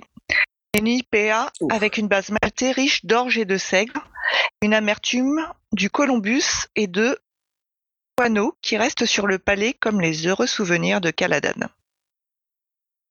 Eh ben. Ah, ils sont Ah. très barrés quand même. Oui, euh, J'aime Ouais, beaucoup. mais c'est euh, c'est une collab qui est faite avec. Ils l'ont faite avec qui celle-là alors? Cherche. Arrête de lui poser des questions. Oui, oui, je- j'entends bien. Je, comprends bien. Parce que en plus de, de Lovecraft, euh, enfin, euh, on part euh, sur Dune. Donc euh, j'aimerais j'aimerais comprendre le truc jusqu'au bout, savoir avec qui ils ont brassé ça. Alors celle-ci, je sais pas avec qui, euh, avec qui ils l'ont bracelé. Euh, merde, avec qui ils l'ont bracelé. Ah oui, bah la Cerberus, euh, elle est un petit peu forte. hein. Non, là, euh, j'avoue, je ne sais pas. D'accord, ok. Pas grave, tu sais. Alors Zafeu, il va nous trouver ça. Ben, ça peut... Il n'avait pas pu en, pu en avoir le jour de la visite parce qu'il n'en restait qu'une seule bouteille. Donc, euh, je n'étais pas priori. J'en ai une? Non, Ah, j'ai- Non, j'ai pris les deux. Oui, oui, c'est-à-dire que je me disais, j'étais Ah, pas prioritaire sur les tentacules. Donc, euh, non, non, je n'ai pas pu la goûter, mais je vais peut-être aller samedi euh, euh, à la brasserie. Et s'ils en ont, euh, j'en goûterai peut-être une euh, bah, de, de la saison actuelle. D'accord. Le Lovecraft Beer Arrakis. Et donc Arrakis, euh, ça ne nous aide pas trop. Pas grave, Nicolas. Rentre, rentre. Sors, sors, la clepsydre. Pense à la clé. Pense à la clé. Mets-toi à feu pendant qu'elle rentre de, de son excursion. Ah bah, moi, j'avais passé un très bon moment. euh, euh, L'avantage quand on visite euh, comme ça pour des trucs pseudo-officiels, c'est qu'on part toujours avec euh, quelques cadeaux. Donc euh, de la bière gratuite, voilà. Et- Ah bah, Bah, oui, oui. Attends, ça- ça aurait été très mal poli de refuser, déjà. C'est la base. Je confirme. Voilà, et puis il va falloir que je dise, j'arrête de dire voilà. Ensuite, oui, on a fait notre marché, on a passé un bon moment, on a discuté, et, et dès qu'on trouve une autre brasserie, on ira la revisiter. Parfait. Pas de problème. Alberto qui nous a accueillis était vraiment... euh, Enfin, ça, ça lui faisait vraiment plaisir de, de parler de son travail et ça, c'était vraiment super agréable. Et qui s'était euh, implanté euh, dans, dans Paris euh, justement pour que les gens viennent leur voir, qu'ils soient proches des consommateurs euh, et pas des consommateurs, des Parisiens et des gens qui, qui les visitent comme ça. Et euh, ça, c'était vraiment euh, super. Le 10... Pour moi qui suis pas parisien, le 19e, ça se situe comment par rapport euh, à la cartographie générale de En haut à droite. C'est le sud, le nord, l'est, euh, En haut à droite. à droite? En haut à droite, nord-est? Euh, oui, exactement, pas très loin du parc de la Villette. Merci pour cette visite. C'est gentil d'être parti en excursion pour nous et d'avoir bougé votre cul. Vu qu'on n'a pas pu aller au Whisky Live, bah au moins Ouais. euh, vous, vous aurez bougé. Et ben on va passer à un autre qui a bougé. Tu peux, tu peux revenir avec ton micro normal, euh, Oh, pardon. Euh, un autre qui a bougé son cul, c'est Toche. Toche, qu'est-ce que t'as fait? C'est pas moi, monsieur l'agent, promis, j'ai rien fait. Qu'est-ce que j'ai fait? Bouge pas, je suis juste en train d'essayer de, de recaler juste un petit truc et après je te- je t'explique en détail ce que j'ai fait. Moi, il faut que je sois, euh, faut que je puisse vous expliquer euh, comment retrouver ça sur une petite carte pour que vous euh, pour que je puisse vous planter le décor. Donc prenez un petit Google euh, vous allez voir, ça prend 5 minutes.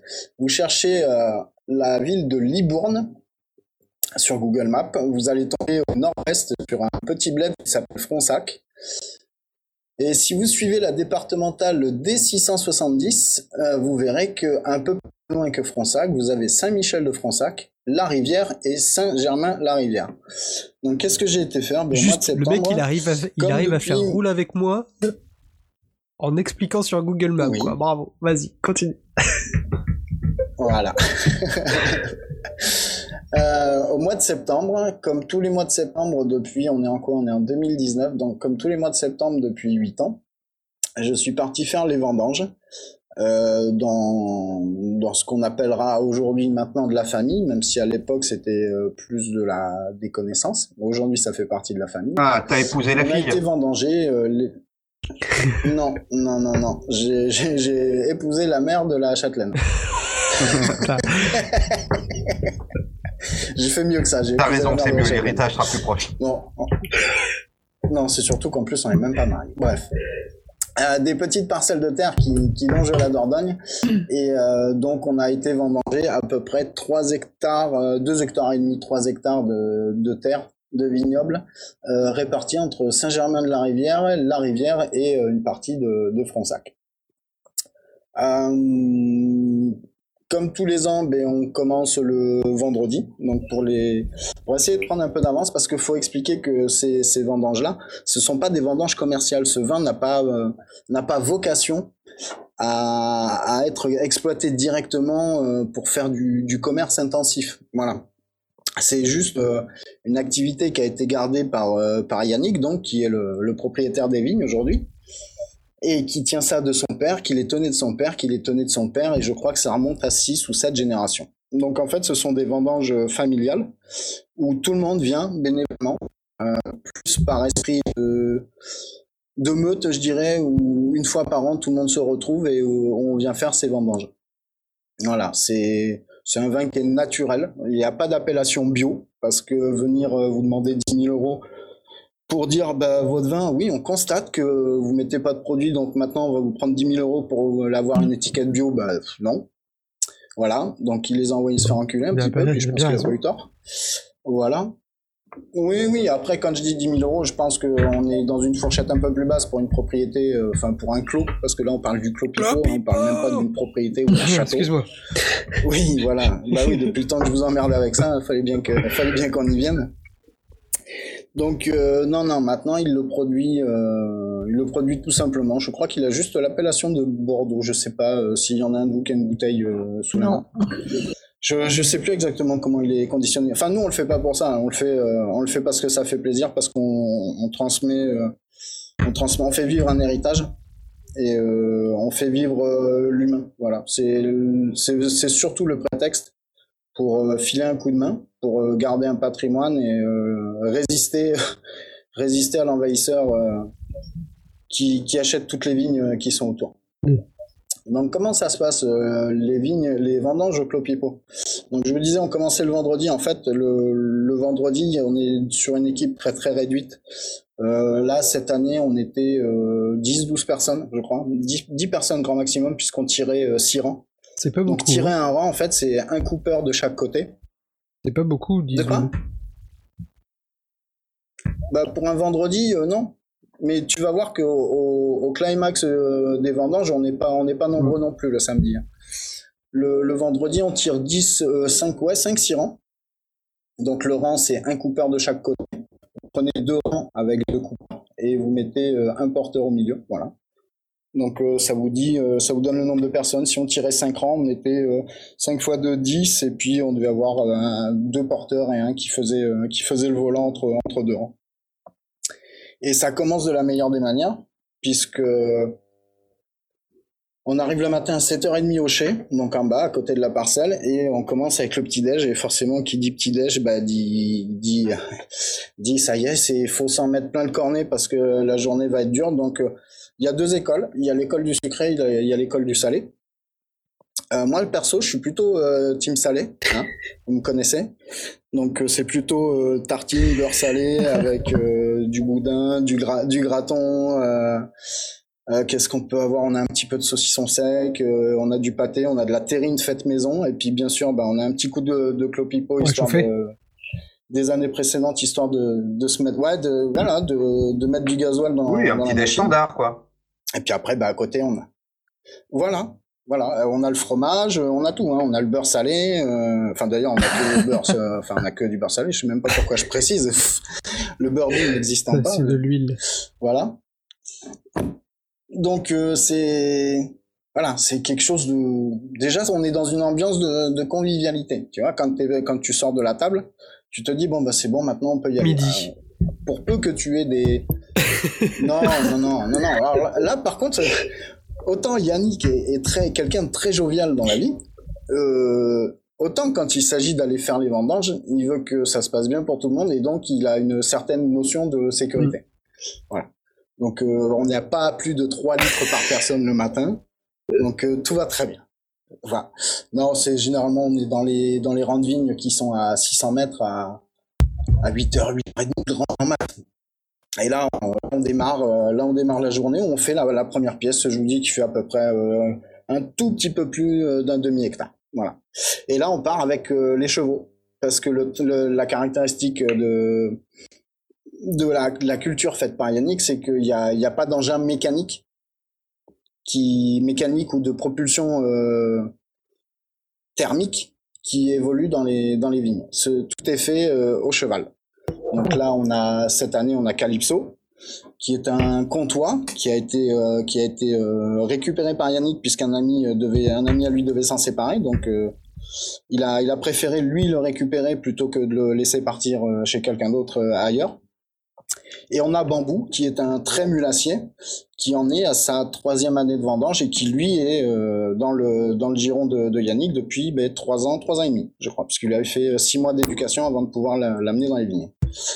Et avant, pour ceux qui possèdent du clopipo euh, du, des années 2015 euh, et même encore 2017, je crois, sur les étiquettes, ce- le- celle que vous voyez, c'est une jument qui est une, un percheron qui s'appelle, qui s'appelle, c'est pas pétillante puisque pétillante n'apparaît pas encore sur les sur les images. Pétillante, c'est le percheron qu'on a eu avant bambou, qui fait les, les vendanges depuis trois ans. C'est Eurydice, voilà. C'est la, la photo que vous avez sur les bouteilles de Clopipon en ce moment. C'est Yannick qui est attelé avec euh, Eurydice, voilà. Et là, je pense qu'on a bien fait. le Et là, dans les deux bambous, c'était lequel? Tu sais, tu nous Non. avais montré des photos. Euh, Oui, alors bambou, c'est celui qui a la robe. euh, alors maintenant, il a la robe euh, noire grisée. D'accord, ok. Voilà. Et euh, le comptoir, donc euh, Calypso, c'est celui qui a la. Alors je connais pas le- la dénomination exacte des couleurs pour pour les chevaux. Oui. C'est celui qui a la robe marron, Ok, d'accord. marron et la queue blanche, le blanc. Voilà. Euh, donc bah, le vendredi matin, on, on fait cette parcelle-là. Pourquoi on fait cette parcelle-là le vendredi matin? Uniquement parce qu'après il y a une très très grosse parcelle le, le samedi qui fait un peu plus d'un hectare et demi. Et là, on tire entre 18 et 20 rangs. Donc tu vois sur euh, Vous avez je pas disais tout à l'heure, ça fait, ça fait pas beaucoup. Là non plus, euh, tu triples la surface de la parcelle et tu triples même pas à peine les, les équipes. Donc en fait, euh, au, au rendement, t'en es, euh, t'en es au même niveau, quoi. Euh, rajoute à ça un peu de chaleur, très très forte.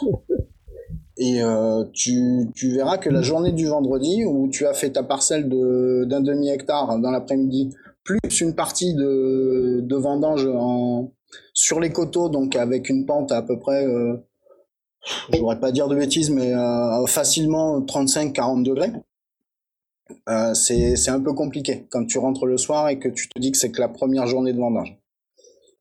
Donc, bon an, mal an, on réussit à faire euh, l'équivalent d'un peu moins d'un hectare dans la journée à 10 ou 12 personnes. Et puis, ben, euh, le soir, bah, qu'est-ce qu'on fait? La première chose qu'on fait, ben, c'est on prend des forces. Voilà, donc on arrive, on se prend un petit apéro tranquille. Voilà, après tout le monde repart se doucher et après il y a ce, fameux moment où euh, on décompresse et on se tape une bonne gamelle. Mais c'est pas la gamelle officielle, c'est pas l'ouverture officielle des vendanges. L'ouverture officielle des vendanges euh, au Clopipo, c'est le samedi matin. Donc c'est le samedi matin où tout le monde arrive à 7h, 7h30. Et là, c'est euh, c'est c'est le débarquement, c'est-à-dire que tu as des voitures qui arrivent de tous les côtés, euh, tu as des camping-cars, parce qu'il y en a qui viennent dormir dans leur camping-car, tu as des tentes, euh, tu as de tout. Et à 7h, euh, si à 7h30 de la veille, tu avais euh, 10-12 personnes à table, là, tu te retrouves directement avec 55-60 personnes. Ah oui, quand même. Et là, c'est plus la même ambiance. Voilà, donc le temps de, bah, de refaire le petit déj sucré-salé, hein, au choix, euh, selon ce que, ce que tout le monde veut. Le temps de fêter un peu les retrouvailles hein, de ceux qui ne se sont pas vus depuis un an. Parce qu'il y en a qu'on ne voit qu'une fois par année. Moi, j'ai des, des copains qui viennent de Cholet que je ne vois euh, qu'à ces occasions-là.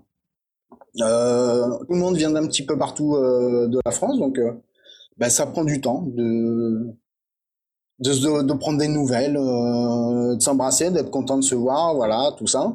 Et après, ben, euh, là, c'est reparti, on va tous euh, dans les rangs, et là, on attaque le gros, gros morceau qui est la pièce de, ouais, d'un peu plus d'un hectare et demi. Celle-là, il nous faut, si tout se passe bien, en commençant à 8h30, normalement, le, tu dois pouvoir la finir à 18h30 le, le soir, en, en prenant une bonne, une bonne pause le midi. Euh, L'attraction du samedi, c'est quand euh, tu es en fin de matinée et que tu es euh, en train d'attaquer ce que tu espères être le dernier rang, parce que je te jure que quand tu as coupé pendant, euh, je sais pas moi, 7, 7 8 rangs, donc pendant, ouais, pendant 3h30, 4 heures, il y a qu'une chose que tu rêves d'entendre, c'est le, ce qu'on appelle entre nous le chef de du personnel, c'est le chef de rang, qui, qui va t'annoncer euh, l'apéro et la soupe au, bout du rang. Quand tu entends ça, généralement, ça va beaucoup plus vite d'un coup. C'est parce que il y a, un indice qui, qui lui donne ce signal, c'est qu'on est, euh, on est situé dans, dans la vigne principale à, à 400 mètres de la maison, enfin 400 mètres du chai, où on a pour tout le week-end une, équipe de, quatre personnes qui sont quatre euh, dames. hein. Je suis désolé, mais c'est pas c'est pas du sexisme, c'est simplement que elles, elles sentent que elles se sentent plus à l'aise à faire qu'à tailler les vignes ou même qu'à porter. Donc euh, elles font ça Euh, pendant trois jours, quatre jours, elles ne font que la cuisine. Euh, Enfin pour nous, hein, c'est c'est à dire qu'elles sont dédiées à ça. Genre la team cuisine c'est- de Podren. c'est- ça, j'y pensais. ouais, ouais, voilà, c'est ça. C'est l'équivalent de la team cuisine de Podren. Euh, sauf que là, c'est, euh, enfin, toute proportion gardée, hein, c'est, c'est des plats chauds. C'est, euh, ça va être des poulets basquaises, ça va être du pot-au-feu, ça va être euh, que des trucs euh, bien légers et à, à calibrer pour, euh, pour le nombre de personnes qu'il y a. Enfin, il n'y en a jamais en trop. Il en manque jamais et il y en a jamais de trop. J'ai une petite question. Voilà, c'est toujours. Ouais. Euh, moi, je suis petite fille de viticulteur. Et euh, alors, Ah, ça je vient sais. de là, d'accord. Bah oui, euh, quand j'étais petite, mon père faisait les vendanges et j'avais, je savais pas encore marcher. Avec ma cousine, on était sur une petite couverture au bout du rang de vigne et on mangeait du raisin. Et mon père euh, passait son temps à faire des allers-retours pour venir nous changer. Voilà, c'était super. Et Ben, oui. Ça m'étonne voilà. pas. Et ma petite question, c'est que nous, en Touraine, on a euh, ce qu'on appelle le mio. Ouais. C'est une soupe en fait où tu mets du pain rassis, du pain rassis, pardon, du pain Ouais. rassis, du vin rouge et tu rajoutes du sucre. Est-ce que vous faites ça par Je chez toi? Non, non, non. Par chez nous, non, on fait, on fait pas ça. non, non, non, Euh, c'est ce juste pas possible. Eh ben en Touraine, Non, on fait pourquoi ça. pas Non, non. Bah, les vins de Touraine peuvent peut-être s'y prêter aussi. Je sais pas. Peut-être que c'est une caractéristique euh, qui est, qui est propre aux, aux vins qui sont faits. Oui, tu peux rajouter des glaçons. euh, Oh. non. tu peux mettre du lait ça, aussi.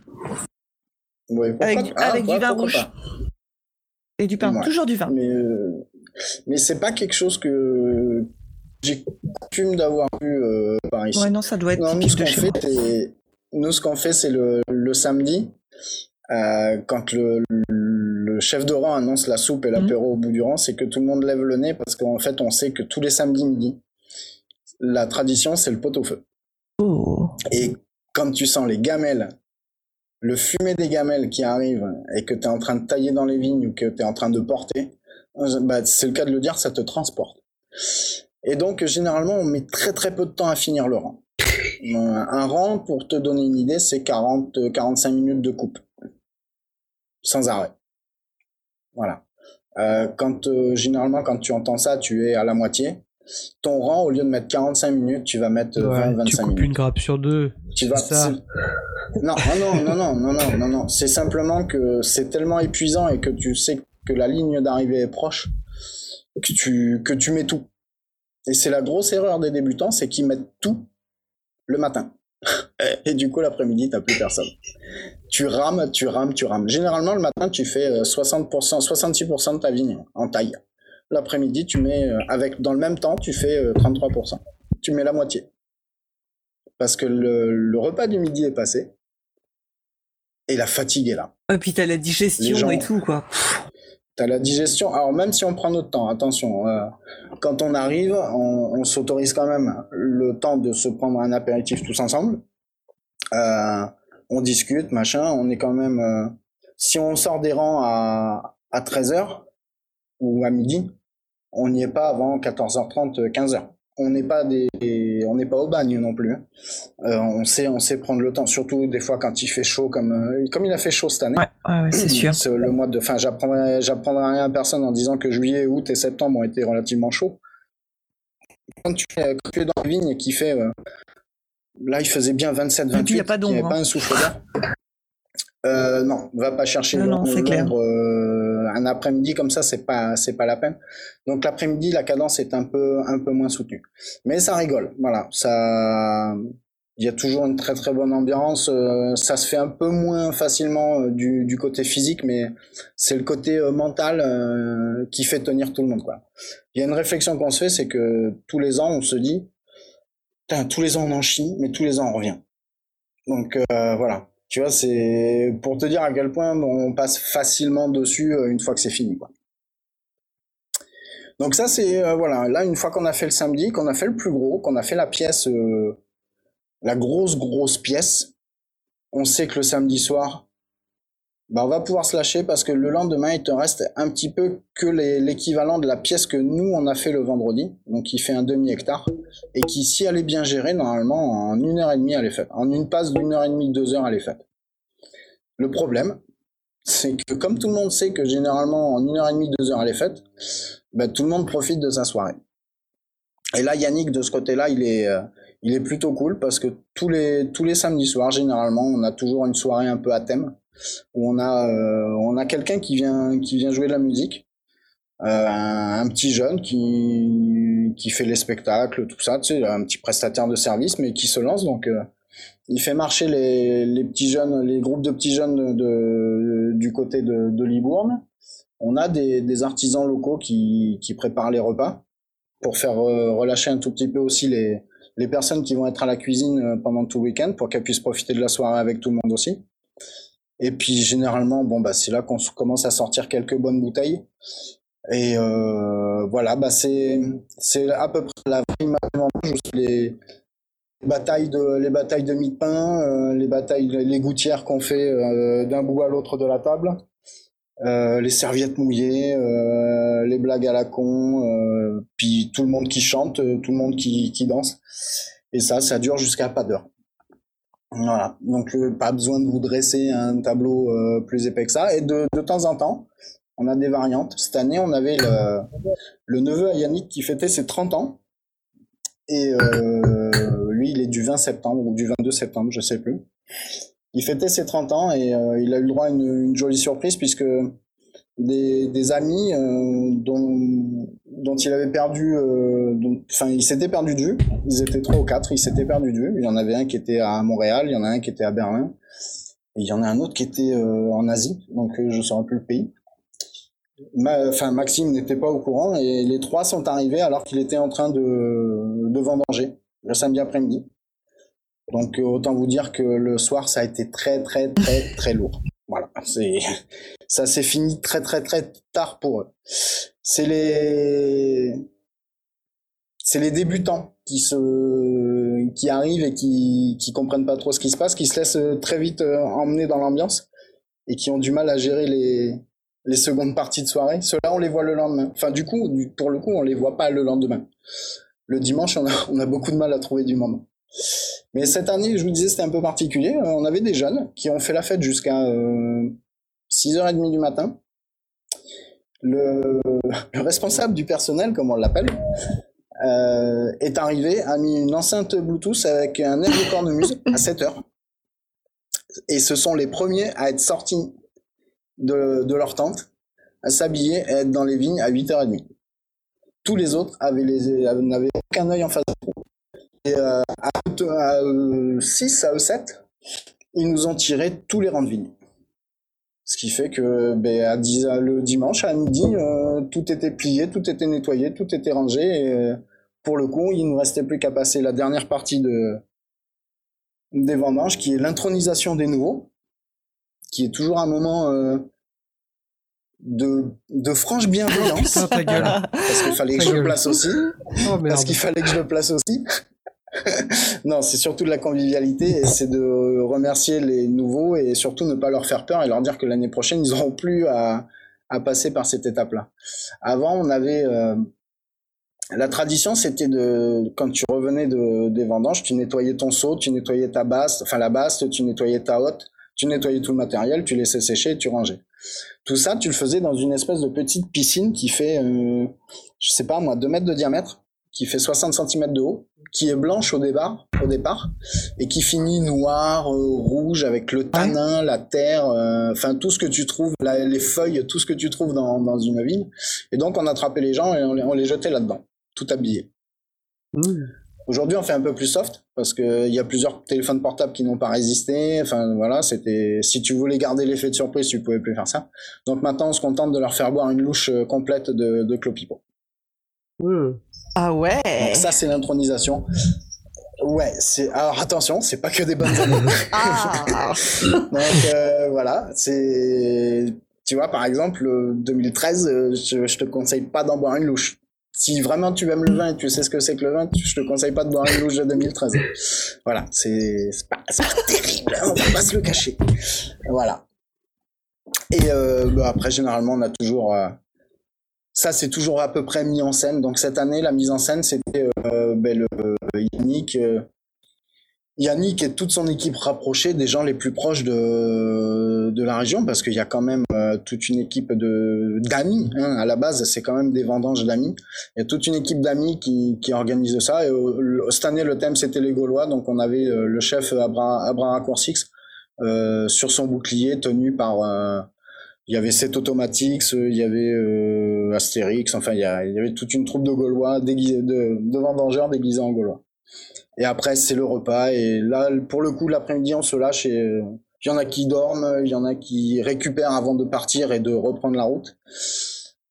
Et euh, il y en a qui jouent aux boules, euh, au palais. On joue beaucoup au palais pendant les vendanges parce qu'on a beaucoup de Vendéens et de gens d'origine nantaise et de, la, de Nantes et de La Roche-sur-Yon.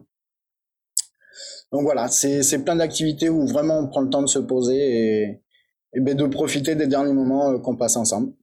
Et puis moi, bah, je finis le, lundi où on finit vraiment là sur le, comité, le groupe restreint où euh, on est quatre ou cinq et on, remet en place le chai, c'est-à-dire que tout ce qui avait été sorti pour mettre les tables, euh, le matériel, le fouloir, le foulot, les, les bastes arrangées, enfin tout le matériel, on, on, on fait ça et le, le lundi matin tout est plié. Et après, ben, on rentre chez nous le lundi après-midi tranquille. La dégustation du Clopipo en année montante et descendante, c'était sur euh, quelle période du week-end? Euh, c'était euh, c'était sur le dimanche. D'accord. Ouais, oui, le clopipo en année montante et descendante, non, on, on peut faire ça que le dimanche parce que il y a Après, c'est dur. années. Oui, après c'est très très dur. Mais euh, je sais pas combien on s'est arrêté de bouchon. Euh, on a passé un très très long moment sur le 2015. Mhm. Parce qu'il en reste, euh, il en restait encore un tout petit peu de dispo dans le chat Yannick. Et mais voilà, là cette année on a essentiellement tourné pour des raisons, euh, pour diverses raisons, on a essentiellement tourné sur du 2013. Et c'est là où on s'est rendu compte que c'était pas forcément une des meilleures années. On savait que ça, ça n'était pas une terrible, terrible, mais on s'en est bien, bien rendu compte. Là, on a eu le temps. Il fallait se finir. Euh, Au bout d'un Ouais, moment, tu non, sens plus. Non, non, non, non, non. Alors justement, moi, ça fait partie des erreurs de jeunesse que je ne commets plus. c'est que non, non. Alors les vendanges, je vais, vous raconter- je vais vous raconter une histoire. C'est il y a, on est en quoi 2019, donc c'est 2000, euh, 2016, 2017. Donc 2017. Non, 2016. Je sais plus. C'était une des deux. En fait, sur les, il y a un- dans ma vie, il y a un trou de 8-10 heures. Ce qui correspond exactement à la période des vendanges. Un samedi soir, j'étais plus fatigué que d'autres, je pense. Et je, quand, je, quand je dis plus fatigué, il n'y a pas de second degré, c'était vraiment plus fatigué. Et c'était une soirée mexicaine. Et les Mexicains avaient amené de la tequila. Et j'ai Oh, bu un verre de tequila, je suis rentré dans ma voiture, je me suis roulé une clope. J'ai vu un collègue qui était en train de pisser contre un mur, j'ai klaxonné. Et je me suis réveillé le lendemain dans... Alors là, je vais essayer de tourner ma phrase correctement pour pas qu'il y ait d'ambiguïté. Je me suis réveillé le lendemain matin à 7 heures dans le lit qu'on mettait à disposition chez mon copain qui était le lit de sa fille. Je Voilà. comprends pourquoi tu as deux- essayé de décrire un peu plus. Parce que Oui, prendre le raccourci de je me suis retrouvé dans le lit de la fille de, de mon copain. Bah, ouais, oui, parce qu'en fait, euh, moi je suis hébergé par le par mon copain qui est justement ce, ce chef du personnel entre guillemets, le, celui qui drive un petit peu tout le monde. Donc tu tu penses bien que quand je dis je me suis réveillé le lendemain dans le dans le lit de sa fille, ça fait bizarre. Oui, Ça- surtout ça- quand tu t'es beaucoup dans de- ta voiture, quoi. Oui, voilà. Et donc, euh, je, je suis réveillé, j'ai fait tiens, bon. Je suis passé dans, dans la salle à manger, je suis passé devant la baie vitrée, j'ai vu la voiture qui était hyper bien garée. Puis tu sais, comme quand tu passes, tu fais deux pas en avant, un pas en arrière, tu regardes la baie vitrée, tu fais mais euh, qui c'est qui a garé la voiture Et t'as ton collègue qui fait bah, euh, c'est moi.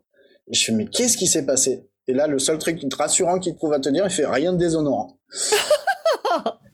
voilà. Et je Ah ne sais toujours pas ce qui s'est passé pendant ces 8 heures. C'est 8 Ah, ou 10 bah. heures. Je te Il- promets, il- je me suis réveillé. Ils l'ont vous pas raconté dit. Il t'a rien dit. Ah non, non, il m'a, si, il y a juste son fils qui m'a dit, bah écoute, t'étais en train de dormir dans la voiture, t'avais la clope qui était, euh, enfin, la porte ouverte, t'avais le bras ballant avec la clope qui était en train de s'éteindre. Donc on t'a poussé, on a été boire un coup chez machin, enfin, je sais plus comment il s'appelait, euh, au château d'à côté. J'ai fait, non mais attends, mais vous m'avez trimballé toute la soirée. Il me dit, ouais, mais mon pauvre, t'avais une forme. Mais je mais c'est pas possible. Énorme. Je- je- Ah, il me dit, mais t'avais une pêche, mon gars, mais c'était incroyable. J'ai fait, non, c'est pas possible. Il fait, je me souviens, je lui dis, je me souviens de rien. Il me fait, ben, tant mieux. C'est deuxième coup de stress. Qu'est-ce qui s'est passé? Et je ne sais toujours pas ce qui s'est passé. Et personne, personne ne me le dira. Je pense que ça, je- on va me le dire euh, dans, dans 15 ans, 20 ans. Mais il y aura prescription. Il y aura des photos. Euh, je sais pas si, ouais, peut-être, c'est possible. Ouais, les- non, ils ont, non, ils ont, non, les collègues avaient pas d'appareil photo à ce moment-là, ou de, même de téléphone, euh, Ah, non, mais tu c'était sais pas, encore, Tu te euh, souviens plus dans- Ouais, je sais pas, je sais pas. Puis je, je m'en fous, Oui. à la limite. Mais voilà, les vendanges, quand t'es jeune et que tu te fais avoir, eh euh, enfin, quand t'es jeune, dans les vendanges et que t'as pas forcément l'habitude, eh ben, euh, il peut t'arriver des mésaventures comme ça où t'as un trou noir dans ta vie. Voilà, voilà, c'est comme ça qu'on fait les vendanges euh, au Clos Pipeau à Saint-Rivière. Bah écoute, Si ça a l'air euh, très sympa. C'est très sympa. C'est c'est pas les c'est pas les vendanges qu'on fait. euh, genre- enfin après j'en ai fait d'autres à côté, mais c'était plus euh, entre guillemets industriel. Tu vois, il y avait plus une notion de rendement à avoir quand Ouais. tu commences à sortir la machine à vendanger, que tu commences à avoir une table de triage et qu'on te dit qu'il faut pas mettre les rosés, qu'il faut même pas mettre le- les feuilles, pas les escargots, les machins, les trucs. Ah oui, ouais. T'as beau faire ça dans un cadre euh, familial, puisque c'était chez un copain, hein, à, à Yannick qui est à côté, donc Yannick est au Clos Pipeau, et vous verrez un petit peu si vous remontez la route, euh, ça s'appelle euh, Château Marois, voilà, qui lui fait un- plutôt du rosé. Euh, c'est une autre ambiance. Il y a, y a plus une, eux c'est vraiment leur métier. Donc euh, ils en vivent. Ce sont deux frères qui ont pris la, la succession de du père, et eux, c'est vraiment leur gagne-pain. Donc, tu sens que derrière, il y a quand même un, un certain enjeu. Et du coup, ça te, c'est pas que ça te le dénature, c'est tu es dans une ambiance différente. Voilà. Euh, c'est pour ça que je veux pas faire d'autres vendanges que celle de, de chez Yannick. Parce que moi, c'est le côté humain qui me plaît là-dedans. Même s'il y a des fois où c'est saoulant, où il y a- s'il y a des fois c'est fatigant, il y a des fois tu tombes à, quand t'es à 60 personnes, t'es pas d'accord avec tout le monde, t'entends des trucs que t'as pas envie d'entendre, ou euh, tu tombes avec des gens que t'as pas envie de, Pas des gens, quoi. qui correspondent pas, qui correspondent pas à ton état d'esprit, mais c'est des gens. Et au final, ce qui nous réunit tous, c'est pas euh, ce qu'on pense à droite à gauche, c'est juste qu'on est là pour euh, filer un coup de main à Yannick. Donc du coup, ben, on écrase un petit peu tous tout ça et puis on fait le truc euh, dans la bonne ambiance. Donc voilà, vendredi, samedi, dimanche, euh, lundi. Moi, je pose des congés maintenant. Quand euh, les gens me demandent ce que je fais, pourquoi je prends un vendredi, un lundi comme ça pour faire les vendanges, je dis mais venez les faire. vous allez comprendre pourquoi je pose des congés pour les faire. C'est quelque chose à, à essayer. Donc, si vous avez l'occasion, Excusez-moi pour.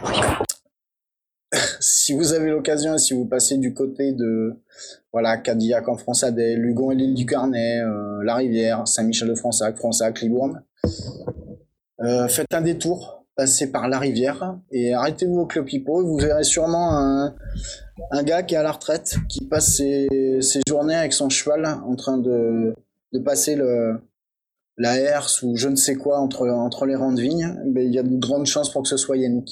Voilà, arrêtez-vous, faites-lui un coucou de ma part, il sera content. Puis si vous avez un peu de chance, vous visiterez les chais, vous aurez peut-être même droit à rentrer dans une cave qui fait euh, 4 mètres par 2, qui est une toute petite cave, qui doit peut-être être une des plus petites caves de toute la région, mais où il reste de très très bonnes bouteilles. Voilà. Et du coup, il, il en vend quand même un peu ou pas? Oui. Il en vend. Euh, il en vend parce que ça, c'est une manière pour lui de couvrir les frais, de couvrir l'entretien, parce qu'à la base, c'est une terre qui veut pas, euh, dont il veut pas se séparer. Euh, c'est plus le côté familial, euh, le côté ancestral qui l'a amené à, à essayer de d'en tirer un tout, un tout petit peu quelque chose, euh, juste pour couvrir les frais. Euh, Mais- pour un ordre d'idée, Yannick, que tu sois sur une année euh, de 2015, qui est une très bonne année, sur le, les Français, euh, le Françac, le Saint-Émilion. Euh, pour situer Françac, on est quand même euh, au pied de Saint-Émilion. hein. Voilà, on est de l'autre de l'autre côté de Libourne, vous avez Saint-Émilion. Donc on a le Fronçadet à l'ouest de Libourne et on a Saint-Émilion à l'est de Libourne. Donc euh, vous voyez un peu les, ce que ça donne. Euh, mot, un Saint-Émilion de 2015, c'est 14-15 euros la bouteille. Toute proportion gardée, avec le travail des maîtres de chez, de ce qu'il y a derrière.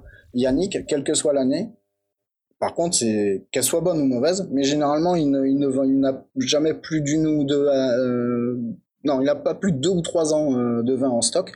C'est-à-dire que là, le 2015 vient, arrive à épuisement. Quelle que soit l'année, ce sera 6,50€ la bouteille. Que ce soit une très très bonne année ou que ce soit une année un tout petit peu meilleure. C'est le seul, euh, c'est le seul moyen qu'il a trouvé pour financer euh, Pour garder le sa terre, fourrage, quoi. euh, ouais, sa terre, le fourrage des animaux, euh, les caisses de vin, le matos, les, les expertises, parce qu'il y a un minimum d'expertise à faire faire. Même euh, quand euh, tu fais ton propre vin, tu es obligé de passer par quelques quelques études du, du vin pour connaître son degré, savoir comment tu vas le travailler derrière, tout ça. Donc tout ça, ça demande un minimum de, de fonds. Et c'est uniquement ce, à, à ça que sert le, la vente du vin. hein. Donc, et c'est pas une grosse, c'est pas une grosse production hein, pour ceux qui connaissent un peu.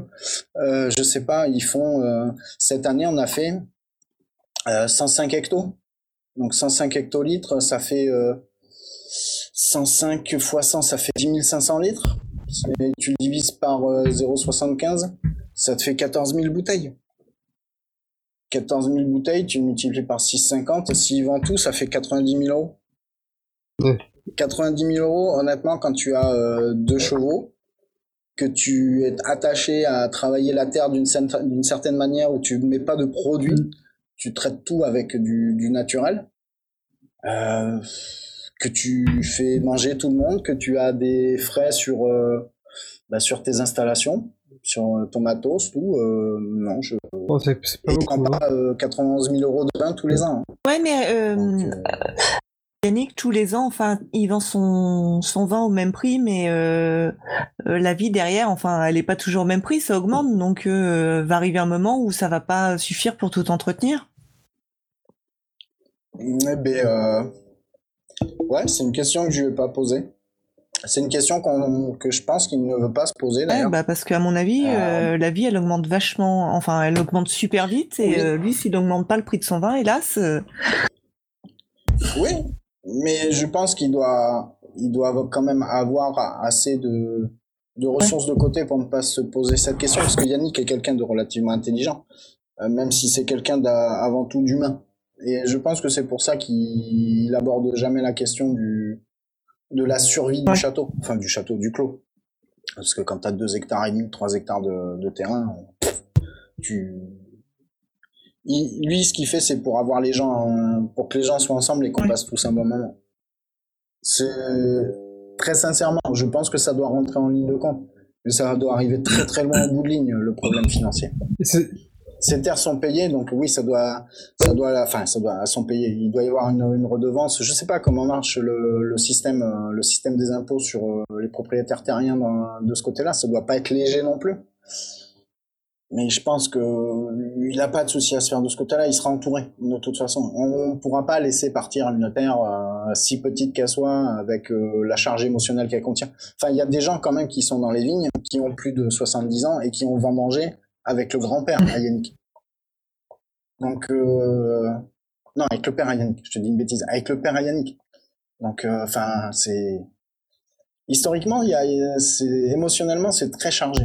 Donc, je pense pas que les gens euh, qui viennent depuis 35 ans pour Ouais. comme ça euh, tout seul. Et puis il y a, y a la relève derrière. On a Rémi, donc euh, qui est mon. Alors je vais dire mon gendre pour simplifier, parce que ceux qui me connaissent savent que j'ai toujours du mal à expliquer que je vis avec une femme et que cette femme a une fille et que Rémi est le, le pax de, de cette fille. Attends, Donc gendre. on va quoi. dire que Rémi est mon gendre. Voilà. On va dire que c'est mon gendre, ce sera plus simple euh, pour tout le monde. Donc lui, il est derrière. Et puis derrière, il y a la, il y a l'autre génération, puisque Rémi et Estelle ont eu un, ont un petit garçon qui a, qui est né en 2015, donc une excellente année encore. Et qui a 4 ans. On a le petit Victor qui viendra aussi derrière, euh, on l'espère tous, euh, nous emmener euh, faire les, faire les vendanges. Donc euh, la relève est plus ou moins assurée. À savoir si euh, cette génération Voudra continuer. trouvera le temps trouvera le temps de et l'envie de, de continuer il trouvera un intérêt nous on y trouvera un intérêt mais si si eux ils y tout dépendra d'eux voilà Donc il fait ça à temps plein, Yannick. C'est son taf à temps plein. Maintenant il est à la retraite ouais c'est pas son taf. Yannick Il est retraité, retraité il bossait, il bossait, il avait un autre boulot avant. Et il faisait ça à côté, Ah ouais, il il s'occupait de sa terre et de Oui. ses chevaux et de. Oui, oui, oui. C'est, c'est quelqu'un que je n'ai jamais vu euh, arrêter. Euh, je le connais depuis euh, 8 ans, 9 ans. Euh, tout le temps où il était encore en train de travailler, parce qu'il doit être à la, à la retraite depuis 2 ou 3 ans.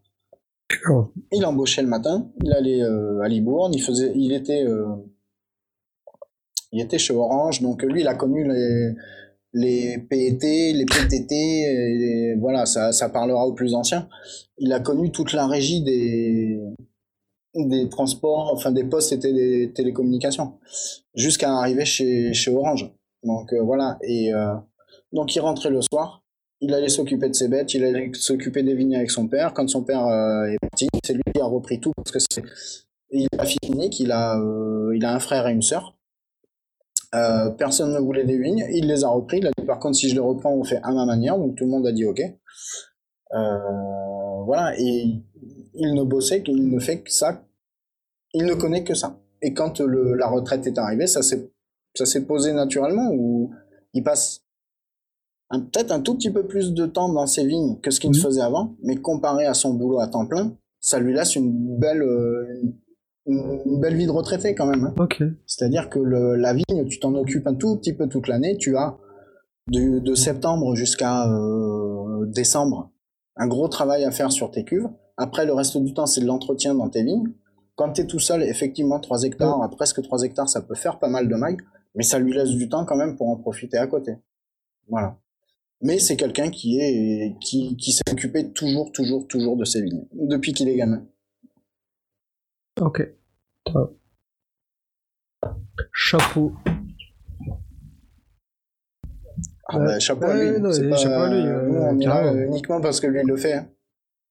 Mais c'est oui, physiquement par contre, c'est quelque chose. Cette année, depuis deux ans, je porte parce que j'ai les coudes un peu fusillés avec les tendons. Et euh, bah, la petite anecdote, c'est que tu vois, je, le vendredi, on a une chaleur très très forte, donc une terre très très sèche, puis qui était déjà asséchée par les, les périodes de, de chaud bien avant. Le samedi, c'était chaud, mais c'était plus lourd. Avec, euh, on avait quand même une toute petite brise euh, chaude qui était encore pire, puisque du coup, tu avais l'impression de pas respirer. Et le dimanche, ils avaient annoncé, ils avaient dit, il va tomber 3 mm d'eau. Donc 3 mm d'eau, c'est que dalle. Ouais. Et à la fin de la matinée, il est tombé, euh, il était tombé plus de 25 mm. Oui. Ouais, donc euh, c'est-à-dire que tu mets pas là quand tu as 25 mm d'eau, le, le premier rang que tu fais, si tu chauffes du 41 au départ, quand tu arrives au bout du rang, tu chauffes du 78. Tu as, tu as toute la boue qui s'amalgame parce que le, les vignes de chez Yannick, ce sont des vignes de palus, c'est-à-dire qu'elles sont en bordure de Dordogne. Et de temps en temps, la, Dordogne, quand des, elle avait tendance à déborder, c'est des alluvions qui venaient se décharger et qui venaient se déposer, et ce qui fait que ça te rendait une terre très grasse. Et ben, quand tu laboures une terre très grasse, ce qui ressort, c'est, même après une période de sécheresse, dès qu'il tombe 10 mm d'eau, c'est de la, de la bouillasse. Ça fait ventouse et tout. euh. Tu t'enfonces de, de 5 cm au bout d'une demi-heure. Et donc, quand tu, comme tu mets pas les chevaux dans le, en, en bout de vigne, tu mets pas le raisin dans les bastes. Les bastes, ce sont, peut-être que vous connaissez ces grandes poubelles rondes. Nous, on appelle ça des bastes. Ça doit faire euh, 70 cm de haut. Ça doit faire 80 cm ou 1 mètre de circonférence. Euh, avec deux grosses poignées. Généralement, tu arrives en bout de, en bout de rang et tu déverses ta hotte là-dedans, à travers un entonnoir, un, gros gros entonnoir, un bel entonnoir. Et ben là, tu peux pas. Parce que les bastes, après, tu les montes sur la carriole et la carriole est tirée par les chevaux. Quand il pleut comme ça, on amène directement un tombereau. Un tombereau, c'est. euh, Comment expliquer ça? C'est une grosse remorque incurvée avec euh, une vis sans fin, une vis sans fin tout au fond pour euh, ensuite euh, extraire le, tout le raisin que toi tu vas mettre par-dessus. Mais le, ce qu'il y a, c'est qu'il faut y monter à l'échelle au tombereau et il faut basculer la hotte dans le tombereau. Et ça, c'est un exercice qui est, qui est pas marrant quand t'as, bah déjà quand t'as 30 ou 25 ou 30 kilos de raisin dans le dos, que tu as euh, des chaussures qui pèsent 18 kilos chacune et qu'il te faut te monter 5, 5 ou 6 marches sur une échelle en bois qui glisse un tout petit peu. Voilà. Donc quand tu fais une matinée comme ça, euh, c'est c'est un peu compliqué. Donc les gens qui disent euh, porter c'est facile, oui, c'est facile, euh, et encore je mets un bémol euh, quand il fait sec. Parce que quand il fait chaud, porter c'est la, c'est la mort. Enfin, faut Tu y aller, ouais, pour porter. euh. Ouais, et puis tu fais pas que porter. Enfin si, tu peux faire que porter. Mais faire que porter, euh, dans les vignes comme celle de Yannick, c'est compliqué parce que Yannick n'effeuille pas. Et euh, retirez-vous de l'image, retirez-vous de suite de la tête l'image où on arrive, où le raisin pend, Il et faut on chercher le raisin, quoi. Dans les vendanges chez Yannick. Ouais, y a, Yannick n'effeuille pas. Donc euh, généralement, le porteur se met en tête et il commence par effeuiller pour que ses coupeurs ne passent pas trois jours. D'une part, hein, enfin déjà ne passe pas trois jours à, chercher le raisin, mais c'est surtout que quand tu mets un coup de ciseau et qu'il y en a un autre qui bosse de l'autre côté, tes doigts, ces doigts, tu les vois pas. Et si tu mets un coup de ciseau, et là euh, quand je dis ciseau, c'est le terme pour euh, sécateur, hein, c'est des sécateurs qui coupent sa race, ça je peux te le dire. Euh, non, il faut effeuiller. Donc euh, quand il fait chaud et qu'il faut que tu effeuilles en plus, c'est très très très très très compliqué. Et quand il pleut et que c'est boueux, eh ben c'est très très très compliqué aussi parce que tu t'enfonces de 5 cm à chaque fois qu'on te vide un panier. Et ceux qui disent ben les porteurs euh, c'est ils ont le bon truc, non, je- il n'y a pas de bon truc dans les vendanges. Ouais. Cooper, c'est très très dur. Tu as les dos et les, le dos le dos et les genoux, tu es rincé. Très sincèrement, je, je préfère être porteur que Cooper. Mais porteur, ça laisse des traces aussi. Généralement, je mets 2-3 jours pour me, pour me remettre des vendanges quand je coupe. Je mets au moins 2 jours pour me remettre des vendanges quand je porte. Que ce soit le dos, la colonne, les reins, euh, les genoux, euh, tout. Voilà. Mais si vous avez l'occasion, essayez un jour. J'ai essayé euh, étant jeune dans le dans, dans, le muscadet.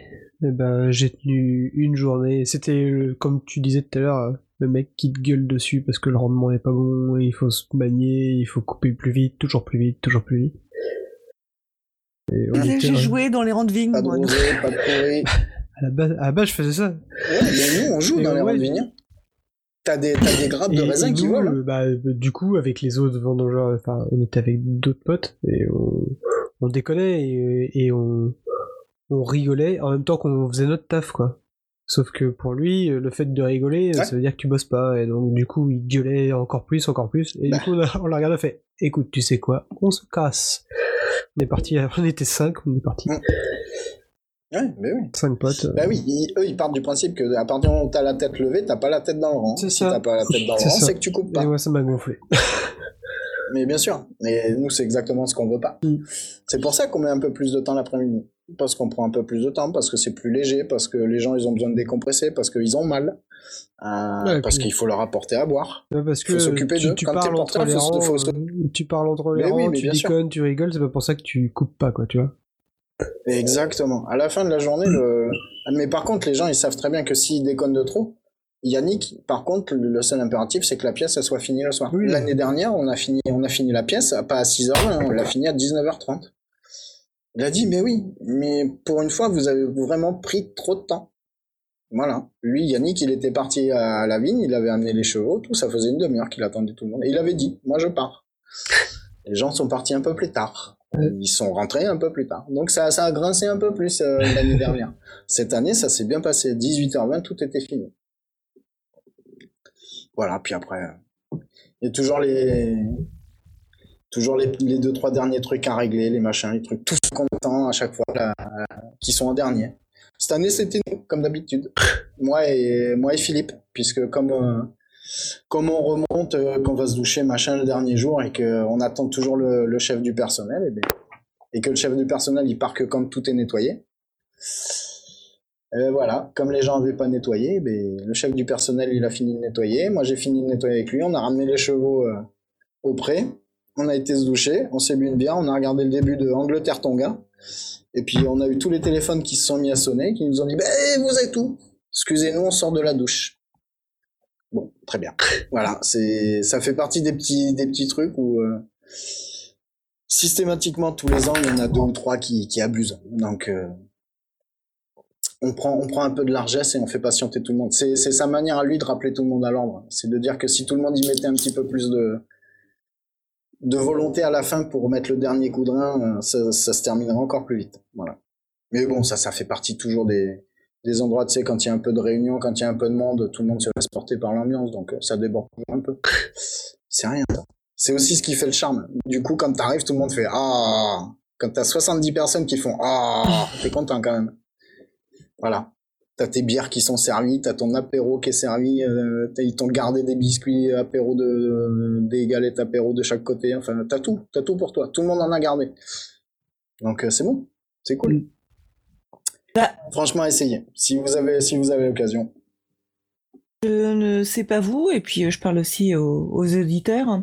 Euh, pour ceux qui ont bu du clopipo, qui connaissent le clopipo, qui en boiront ou qui en boivent peut-être euh, en nous écoutant, euh, bah, grâce à toi, en fait, le clopipo, je pense que maintenant il aura un, un petit goût différent euh, parce qu'on connaîtra un peu plus son histoire.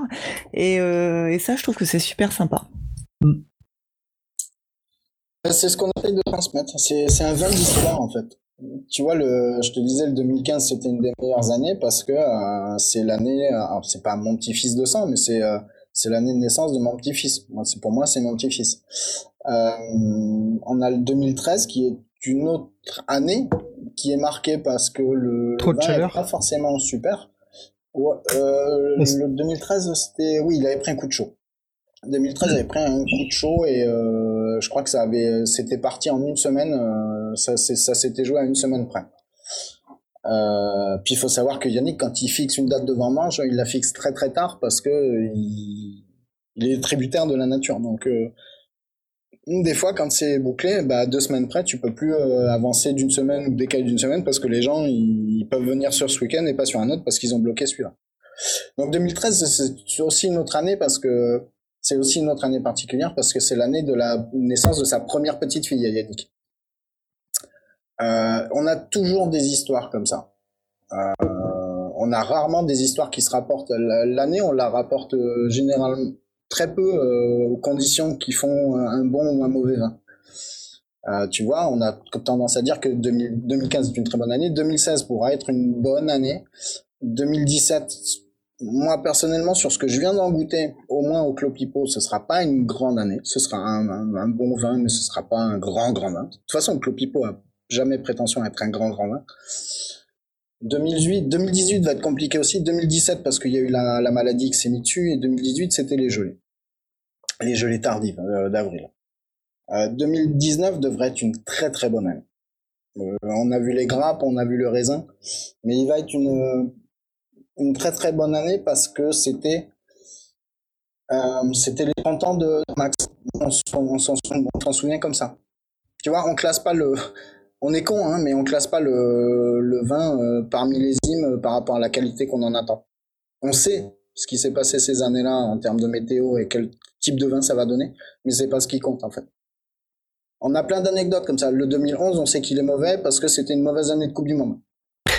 voilà, c'est c'est une année où on doit gagner la Coupe du Monde et c'est une année où on la gagne pas. Donc on sait que 2011 est pas terrible. Par contre, on sait que 2009 est génial. Mais 2009, j'y étais pas. Mais ils te diront tous que 2009, est- c'est un vin génial. Alors que je l'ai goûté. C'est pas génial. C'est un bon vin, mais c'est pas génial. Le 2015 est dix fois mieux. Voilà.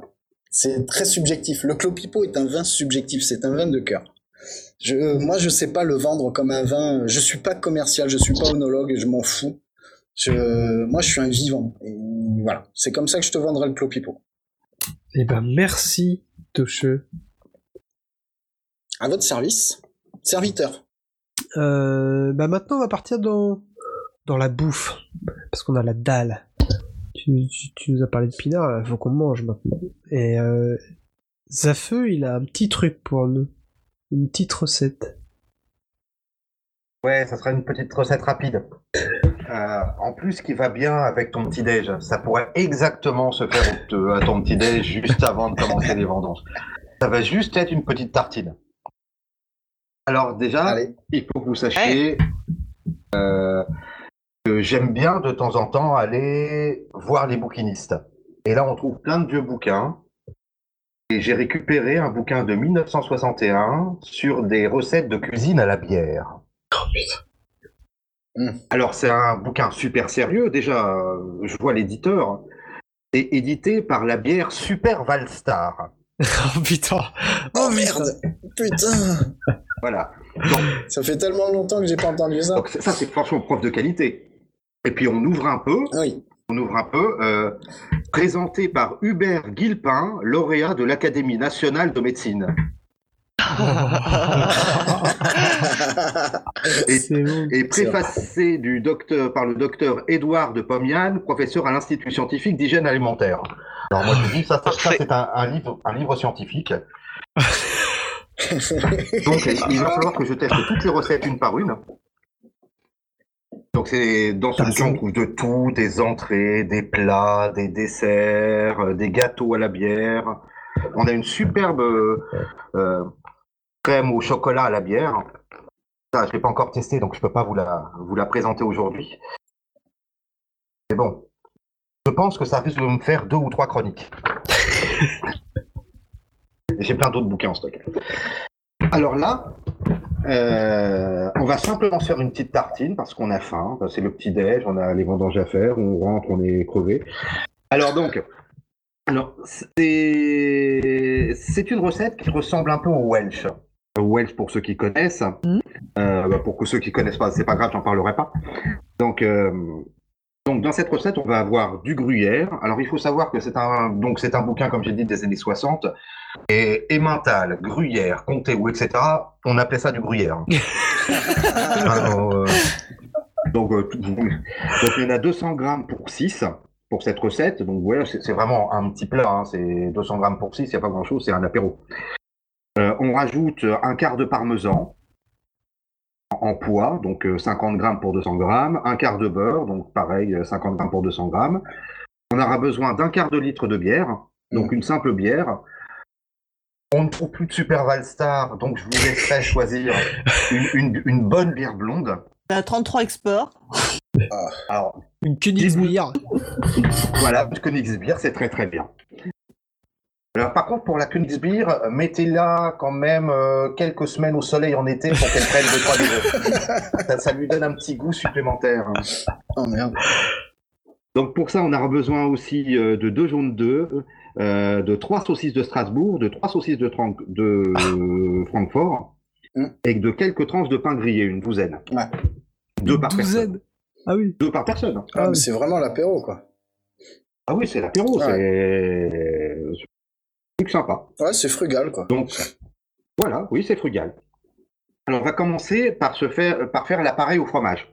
Donc on va faire fondre au bain-marie du gruyère, le gruyère, donc euh, les 200 grammes. Le mieux c'est que ça soit, c'est de le râper avant, hein, ça fond mieux. Euh, le parmesan et le beurre. Oui, parce qu'il faut quand même un peu de beurre hein, pour ajouter un peu de un peu de gras. Autrement c'est un peu sec. Bah oui. ça fait du liant en plus en même temps, c'est bien. Donc exactement. Alors maintenant que tout notre appareil est fondu, on va raj- rajouter un demi-verre de bière. Mhm. et on mélange un petit peu, on tourne doucement histoire d'incorporer. Euh, on va rajouter euh, à l'intérieur ensuite un mélange qui sera donc les jaunes, les jaunes de battu avec un autre demi-verre de bière, parce qu'il en faut un peu, et on cuit le tout en remuant. Alors pendant que ça cuit à feu doux, on remue de temps en temps, on va faire simplement frire euh, les saucisses de Strasbourg euh, au beurre euh, à la poêle. Mhm. Et on va, par contre, on va pocher les Francfort dans le reste de la bière. Oh, ça doit être terrible, ça. Donc il y en a une partie qui est frite euh, dans le beurre frites dans le beurre, Voilà, et puis une autre pochée dans la bière. Exactement. Ah. Par contre, on va le pocher sans faire bouillir la bière. Ah non, c'est Simplement c'est une bière chaude. Ah, pas que ça évapore. C'est ça. Voilà. Donc on essaie de rester en dessous des 78 degrés pour garder l'alcool. Ça, c'est mon petit truc personnel. Donc, J'ai trop envie d'essayer. oui, bah, c'est super simple en plus. Donc, on- ensuite, on- une fois que tout est fait, on met ça de côté, on fait griller les tranches de pain, on les tartine avec le, le mélange de fromage. Euh, on rajoute par-dessus. Les tranches, les tranches de saucisses cuites. Ah. C'est tout. J'ai la dalle. Ouais, c'est un Welsh. Ouais, un peu C'est quasiment un train de me dire qu'est-ce que j'ai dans mon frigo parce que j'ai faim là. C'est quasiment un Welsh. J'ai de la bière. Voilà, mais, mais que, que dire de plus? À table Ça pas mal, hein À table. Bon appétit. Pour être qu'est-ce que testé tu bois de avec ça? remplacer ceci? Un clopipo. Ah non, non. Ah non, de la Pas bière. avec une tarte à la bière. ah bah, Avec ça, je- j'essaierai de boire la même bière qui est servie dans le plat. Euh, moi, je j'essaierai bien avec des bières simples, hein, comme une, une petite ch'ti ou une chouffe. Des choses avec un petit peu de goût quand même. Une trois monts Mais une trois monts, oui, c'est bon ça. Ça fait longtemps que je n'ai pas bu qu'un. Ça doit pas être mal, ça, une trois monts là-dessus. Ah oui. Bon, ben, comme j'ai dit, la Super Versar, on n'en trouve plus. Ouais. Dommage, hein. Franchement. C'est- Euh, C'était de la Il y a quelques années, avec mon père, on est retourné dans la cave du grand-père, on a retrouvé des bières mammouth. Oh, Alors, oh, je ne sais pas si vous vous souvenez quand euh, Mammouth a fermé. Ah, mais ça. Ah bah c'est ah, après ah, 80... C'est 93 ou 94 Ah bah Euh, voilà, donc c'est oui. vraiment les bières, hein. minimum. hein. Eh ben, c'est toujours très buvable. Hein. C'est t'as dit- 93, le- le- c'est 93 puisqu'en 94 c'est devenu Attack. Ça a été racheté par Mémoire. Bah, Euh, Le, le goût, c'est plus exactement un goût de bière, c'est ça devient beaucoup plus fumé. Non, mais Euh, Ah ouais. Une sorte de fumée, mais c'est c'est tout à fait buvable. On n'a pas été malade du tout. euh. Mammouth, création 1968, disparition 6 octobre 2009. 2009 Ouais, Le groupe? Bah écoute, Le groupe Mammouth 2009 Mammouth Putain. 2009. Parce que les magasins, les magasins qu'on avait, euh... ouais, c'était ouais, bon, ok, 2009. ouais. Putain, mais Ah, qu'est-ce qu'ils ont moi, je fait sais pas. je- Et Bon, c'est pas grave. Après, c'est l'enseigne, elle appartenait au groupe Dog de France. D'accord. Et d'ailleurs, à propos de la Dog de France a Valstar, été, a été racheté en 96 par Auchan. Ah, d'accord. dans les, dans les années 60, c'était une bière en fait qu'on trouvait sur les tables de cantine dans les lycées. Dans les années 60 C'est Ouais. beau ça Ah, ça expliquerait Il y tellement de choses. euh, une, posologie, une posologie euh, qui disait que pour les enfants de 2 à 5 ans, il est conseillé de donner 125 millilitres de Valstar par jour mélangé à de l'eau. qui est assez étonnant. Mais C'est la suite est vraiment stupéfiante. Euh, c'est un petit dépliant qui conseille de donner un quart de litre par jour aux enfants de 5 à 10 ans et un demi-litron journalier à partir de 15 ans. Ah, excellent. Putain, mais Et quant aux adultes, euh, bah, c'était euh, un litre de Valstar par jour. Quoi. Ah, Ah, c'est Un litre par jour. Les mecs, ils devaient être beurrés du soir au matin, quoi. Parce que ça, c'était violent, quand même. C'était pas bon et c'était violent. Ah, Je putain. ne sais plus si c'est jusqu'en 54 ou 56, mais on avait du vin euh, aux cantines des primaires. Oui. Ça, je me Ah, souviens. Ah, Enfin, moi, ça- moi, ça me choque pas. À partir de 3-4 ans, j'avais Non, un à non. 2 cm dans mon eau. Donc, euh, moi, c'était dans du les- cidre. hein, donc, euh, Dans les années 70, la marque euh, distribuait aux enfants des images de Colargol. Et il y avait même une carte de membre officielle, comme pour le club Barbie Musclor. il m'en faut une. Il m'en faut une. Oh merde, ça doit être collector, à mon avis, tu vas en chier pour le trouver, ça. Et la bouteille était consignée à hauteur de 20 ou 30 centimes. Ah, ça, la bouteille consignée, je m'en souviens. Tout dépendait si on la rapportait au codec ou au mammouth. Codec. Ah, le codec. Ah, Ah, ouais. ça aussi, putain. Ça ne nous rajeunit pas, ça. Oh, C'était une bière qui était très prisée euh, par les punks dans les années 70. Et il y a une, euh, une légende qui raconte que Jacques le papa de la musique de notre euh, bon vieux gros Quick, aurait demandé à sa maison de disques de toucher ses royalties en litrons de Valstar. ah, le mec était accro jusqu'au bout, quoi. C'est ça. Oh, putain. Je- Dans les notes de l'émission, je vous ai calé aussi une petite vidéo YouTube de Lina. Euh, canicule quand la télé conseillait de boire 1,5 litre de bière par jour. Je pense que c'est à voir. Il y a 4 minutes. Ah, bah, je vais me le garder, je le regarderai. Après, pour montrer à mon patron quand il fait chaud. Il y avait un slogan pour Valstar aussi dans les années euh, 70, c'était Valstar à tous les repas pour toute la famille. Énorme. Mais c'est- enfin, c'est- c'était quel monde? Pourquoi moi j'ai pas connu cette époque-là? Pourquoi j'étais pas conscient à cette époque-là? Pourquoi maintenant on, est- on on T'imagines est le nombre de de prix Nobel qui sont passés à la trappe en se déchirant la Valstar? Oh merde. C'est moche quand même. Ah, Il y, a- il y aurait peut-être un épisode entier à se faire sur la Valstar. Je pense. Donc on va garder ça au chaud. Euh, et puis, on va, on va Une terminer- battle Valstar contre Suze. Oh, putain. Ouais, il y avait un autre slogan aussi, Valstar, la bière des stars, qui venait des paroles d'une chanson euh, interprétée par un groupe punk. C'était comme je touche pas une canette chez les nénettes, les galipettes je les fais tout seul devant ma glace, en buvant de la Valstar, la bière des stars, c'est le panard. Oh putain.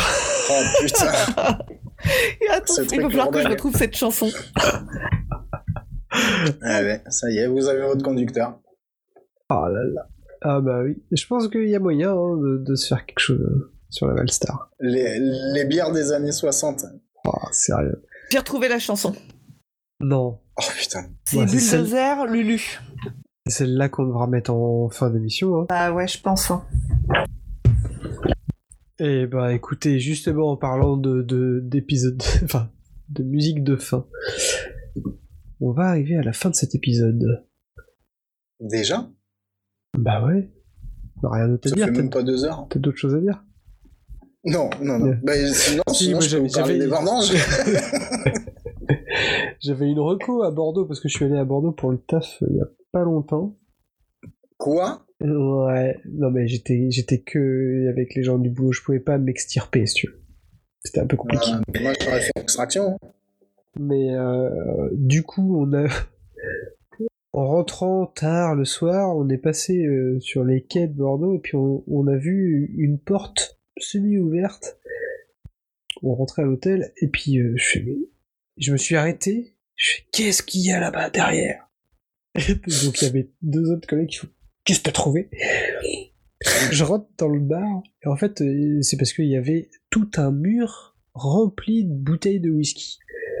Je fais putain, Ouais. c'est pas possible, il faut rentrer là-dedans. Donc on est rentré dedans. Bon, c'est un bar un poil chicos quand même. On, ça, on- Ouais. on s'en est rendu compte après. Donc ça s'appelle le Point Rouge à Bordeaux. C'est sur le, les, les quais de la Garonne. C'est ça. Ouais. D'accord, je connais pas.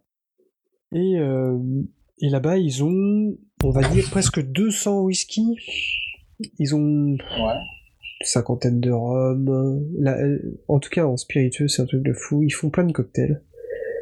Et, euh, et donc, du coup, on s'est posé là euh, jusqu'à 2 heures du mat. On, on a pris un verre parce que les 5 Oui, parce que ça ferme à 2h du matin, de toute Cinq- façon. Oui, c'est ça. On s'est fait dégager les deux soirs de suite parce qu'on y est retourné le soir d'après.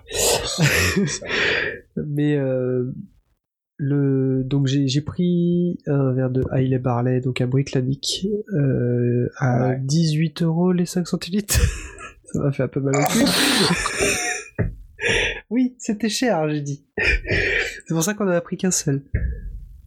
Et le Ah lendemain ouais, soir, j'ai pris un Okentoshan Virgin. Oak Second Batch. Qui est compliqué à avoir, euh, mais elle est à 100 euros la bouteille. Bon, bah là, c'était 23 euros le verre. J'ai fait, bon, j'en prends qu'un seul. mais, mais du putain de whisky, euh, les gens hyper sympas. Sur le comptoir, ils ont un bloc de glace pour faire leur glace, les glaçons. Ils ont un bloc de glace qui fait euh, 30 cm par euh, 20, comme ma bite. Euh, ah bah, J'attendais qu'il y en ait qui le sortent. mais- Et, euh, et donc, euh, c'est de la glace hyper, hyper, hyper dense. ils ont une machine euh, dans leur cave qui fait euh, qui fait ces blocs de glace. Et ils disent, que- enfin, ils m'ont dit que c'était euh, la seule en Europe. sinon, c'est aux États-Unis que, ça- que ça se fait.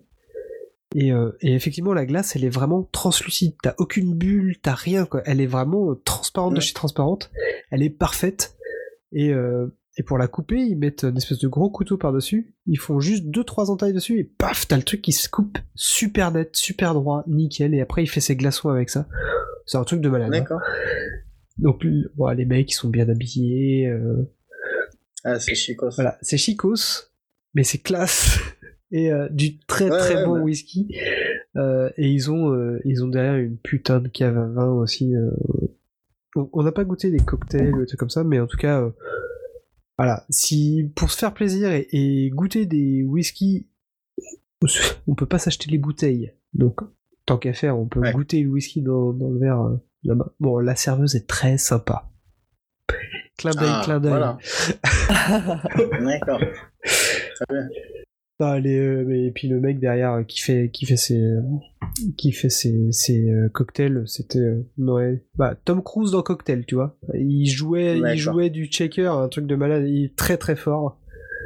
Donc euh, voilà, une petite reco pour combler la fin. Alors, pour ceux qui, pour ceux qui chercheraient ça à Bordeaux, c'est Quai de Paludat.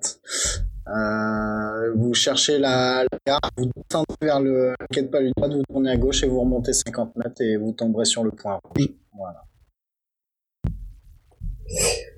Donc voilà.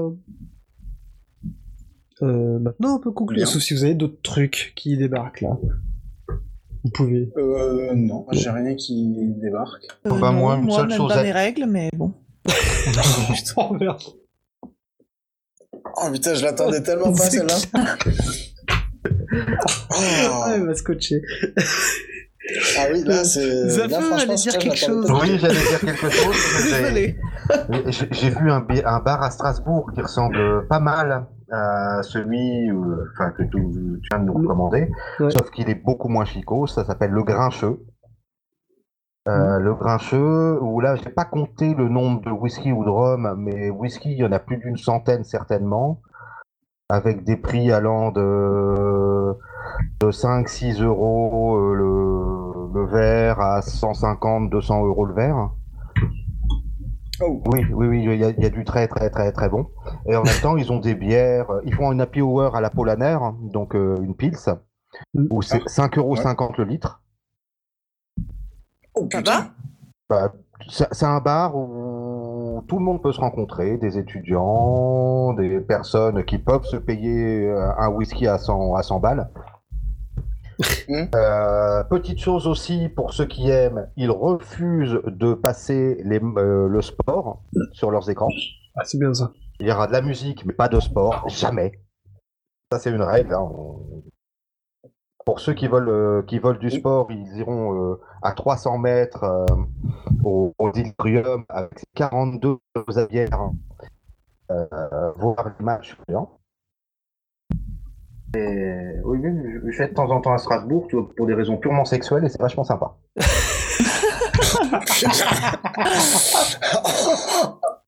Ah, tu t'arrangeras pour pas y aller en même temps que Revan à ses règles, parce que sinon ça va faire confondance pour tout le monde. Je pense que les gens vont plus comprendre.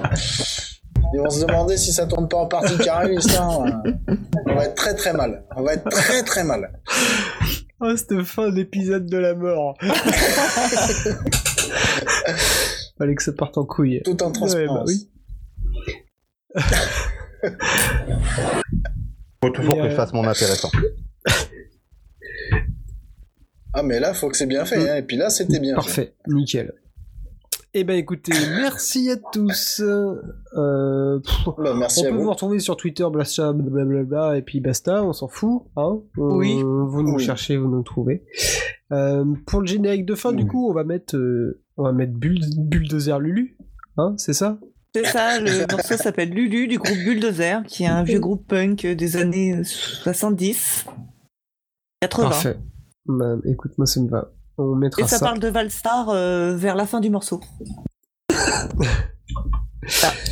Parfait. Eh ben écoute, merci à vous d'avoir participé à cet épisode l'épisode de l'enfer parce qu'on a mis tellement de temps à enregistrer.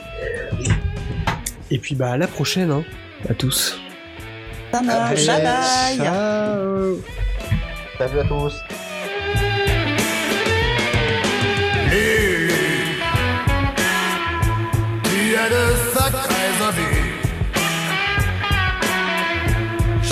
bien te marquer un but. Je regrette pas de t'avoir connu, nom de Dieu. Je regrette pas de t'avoir connu.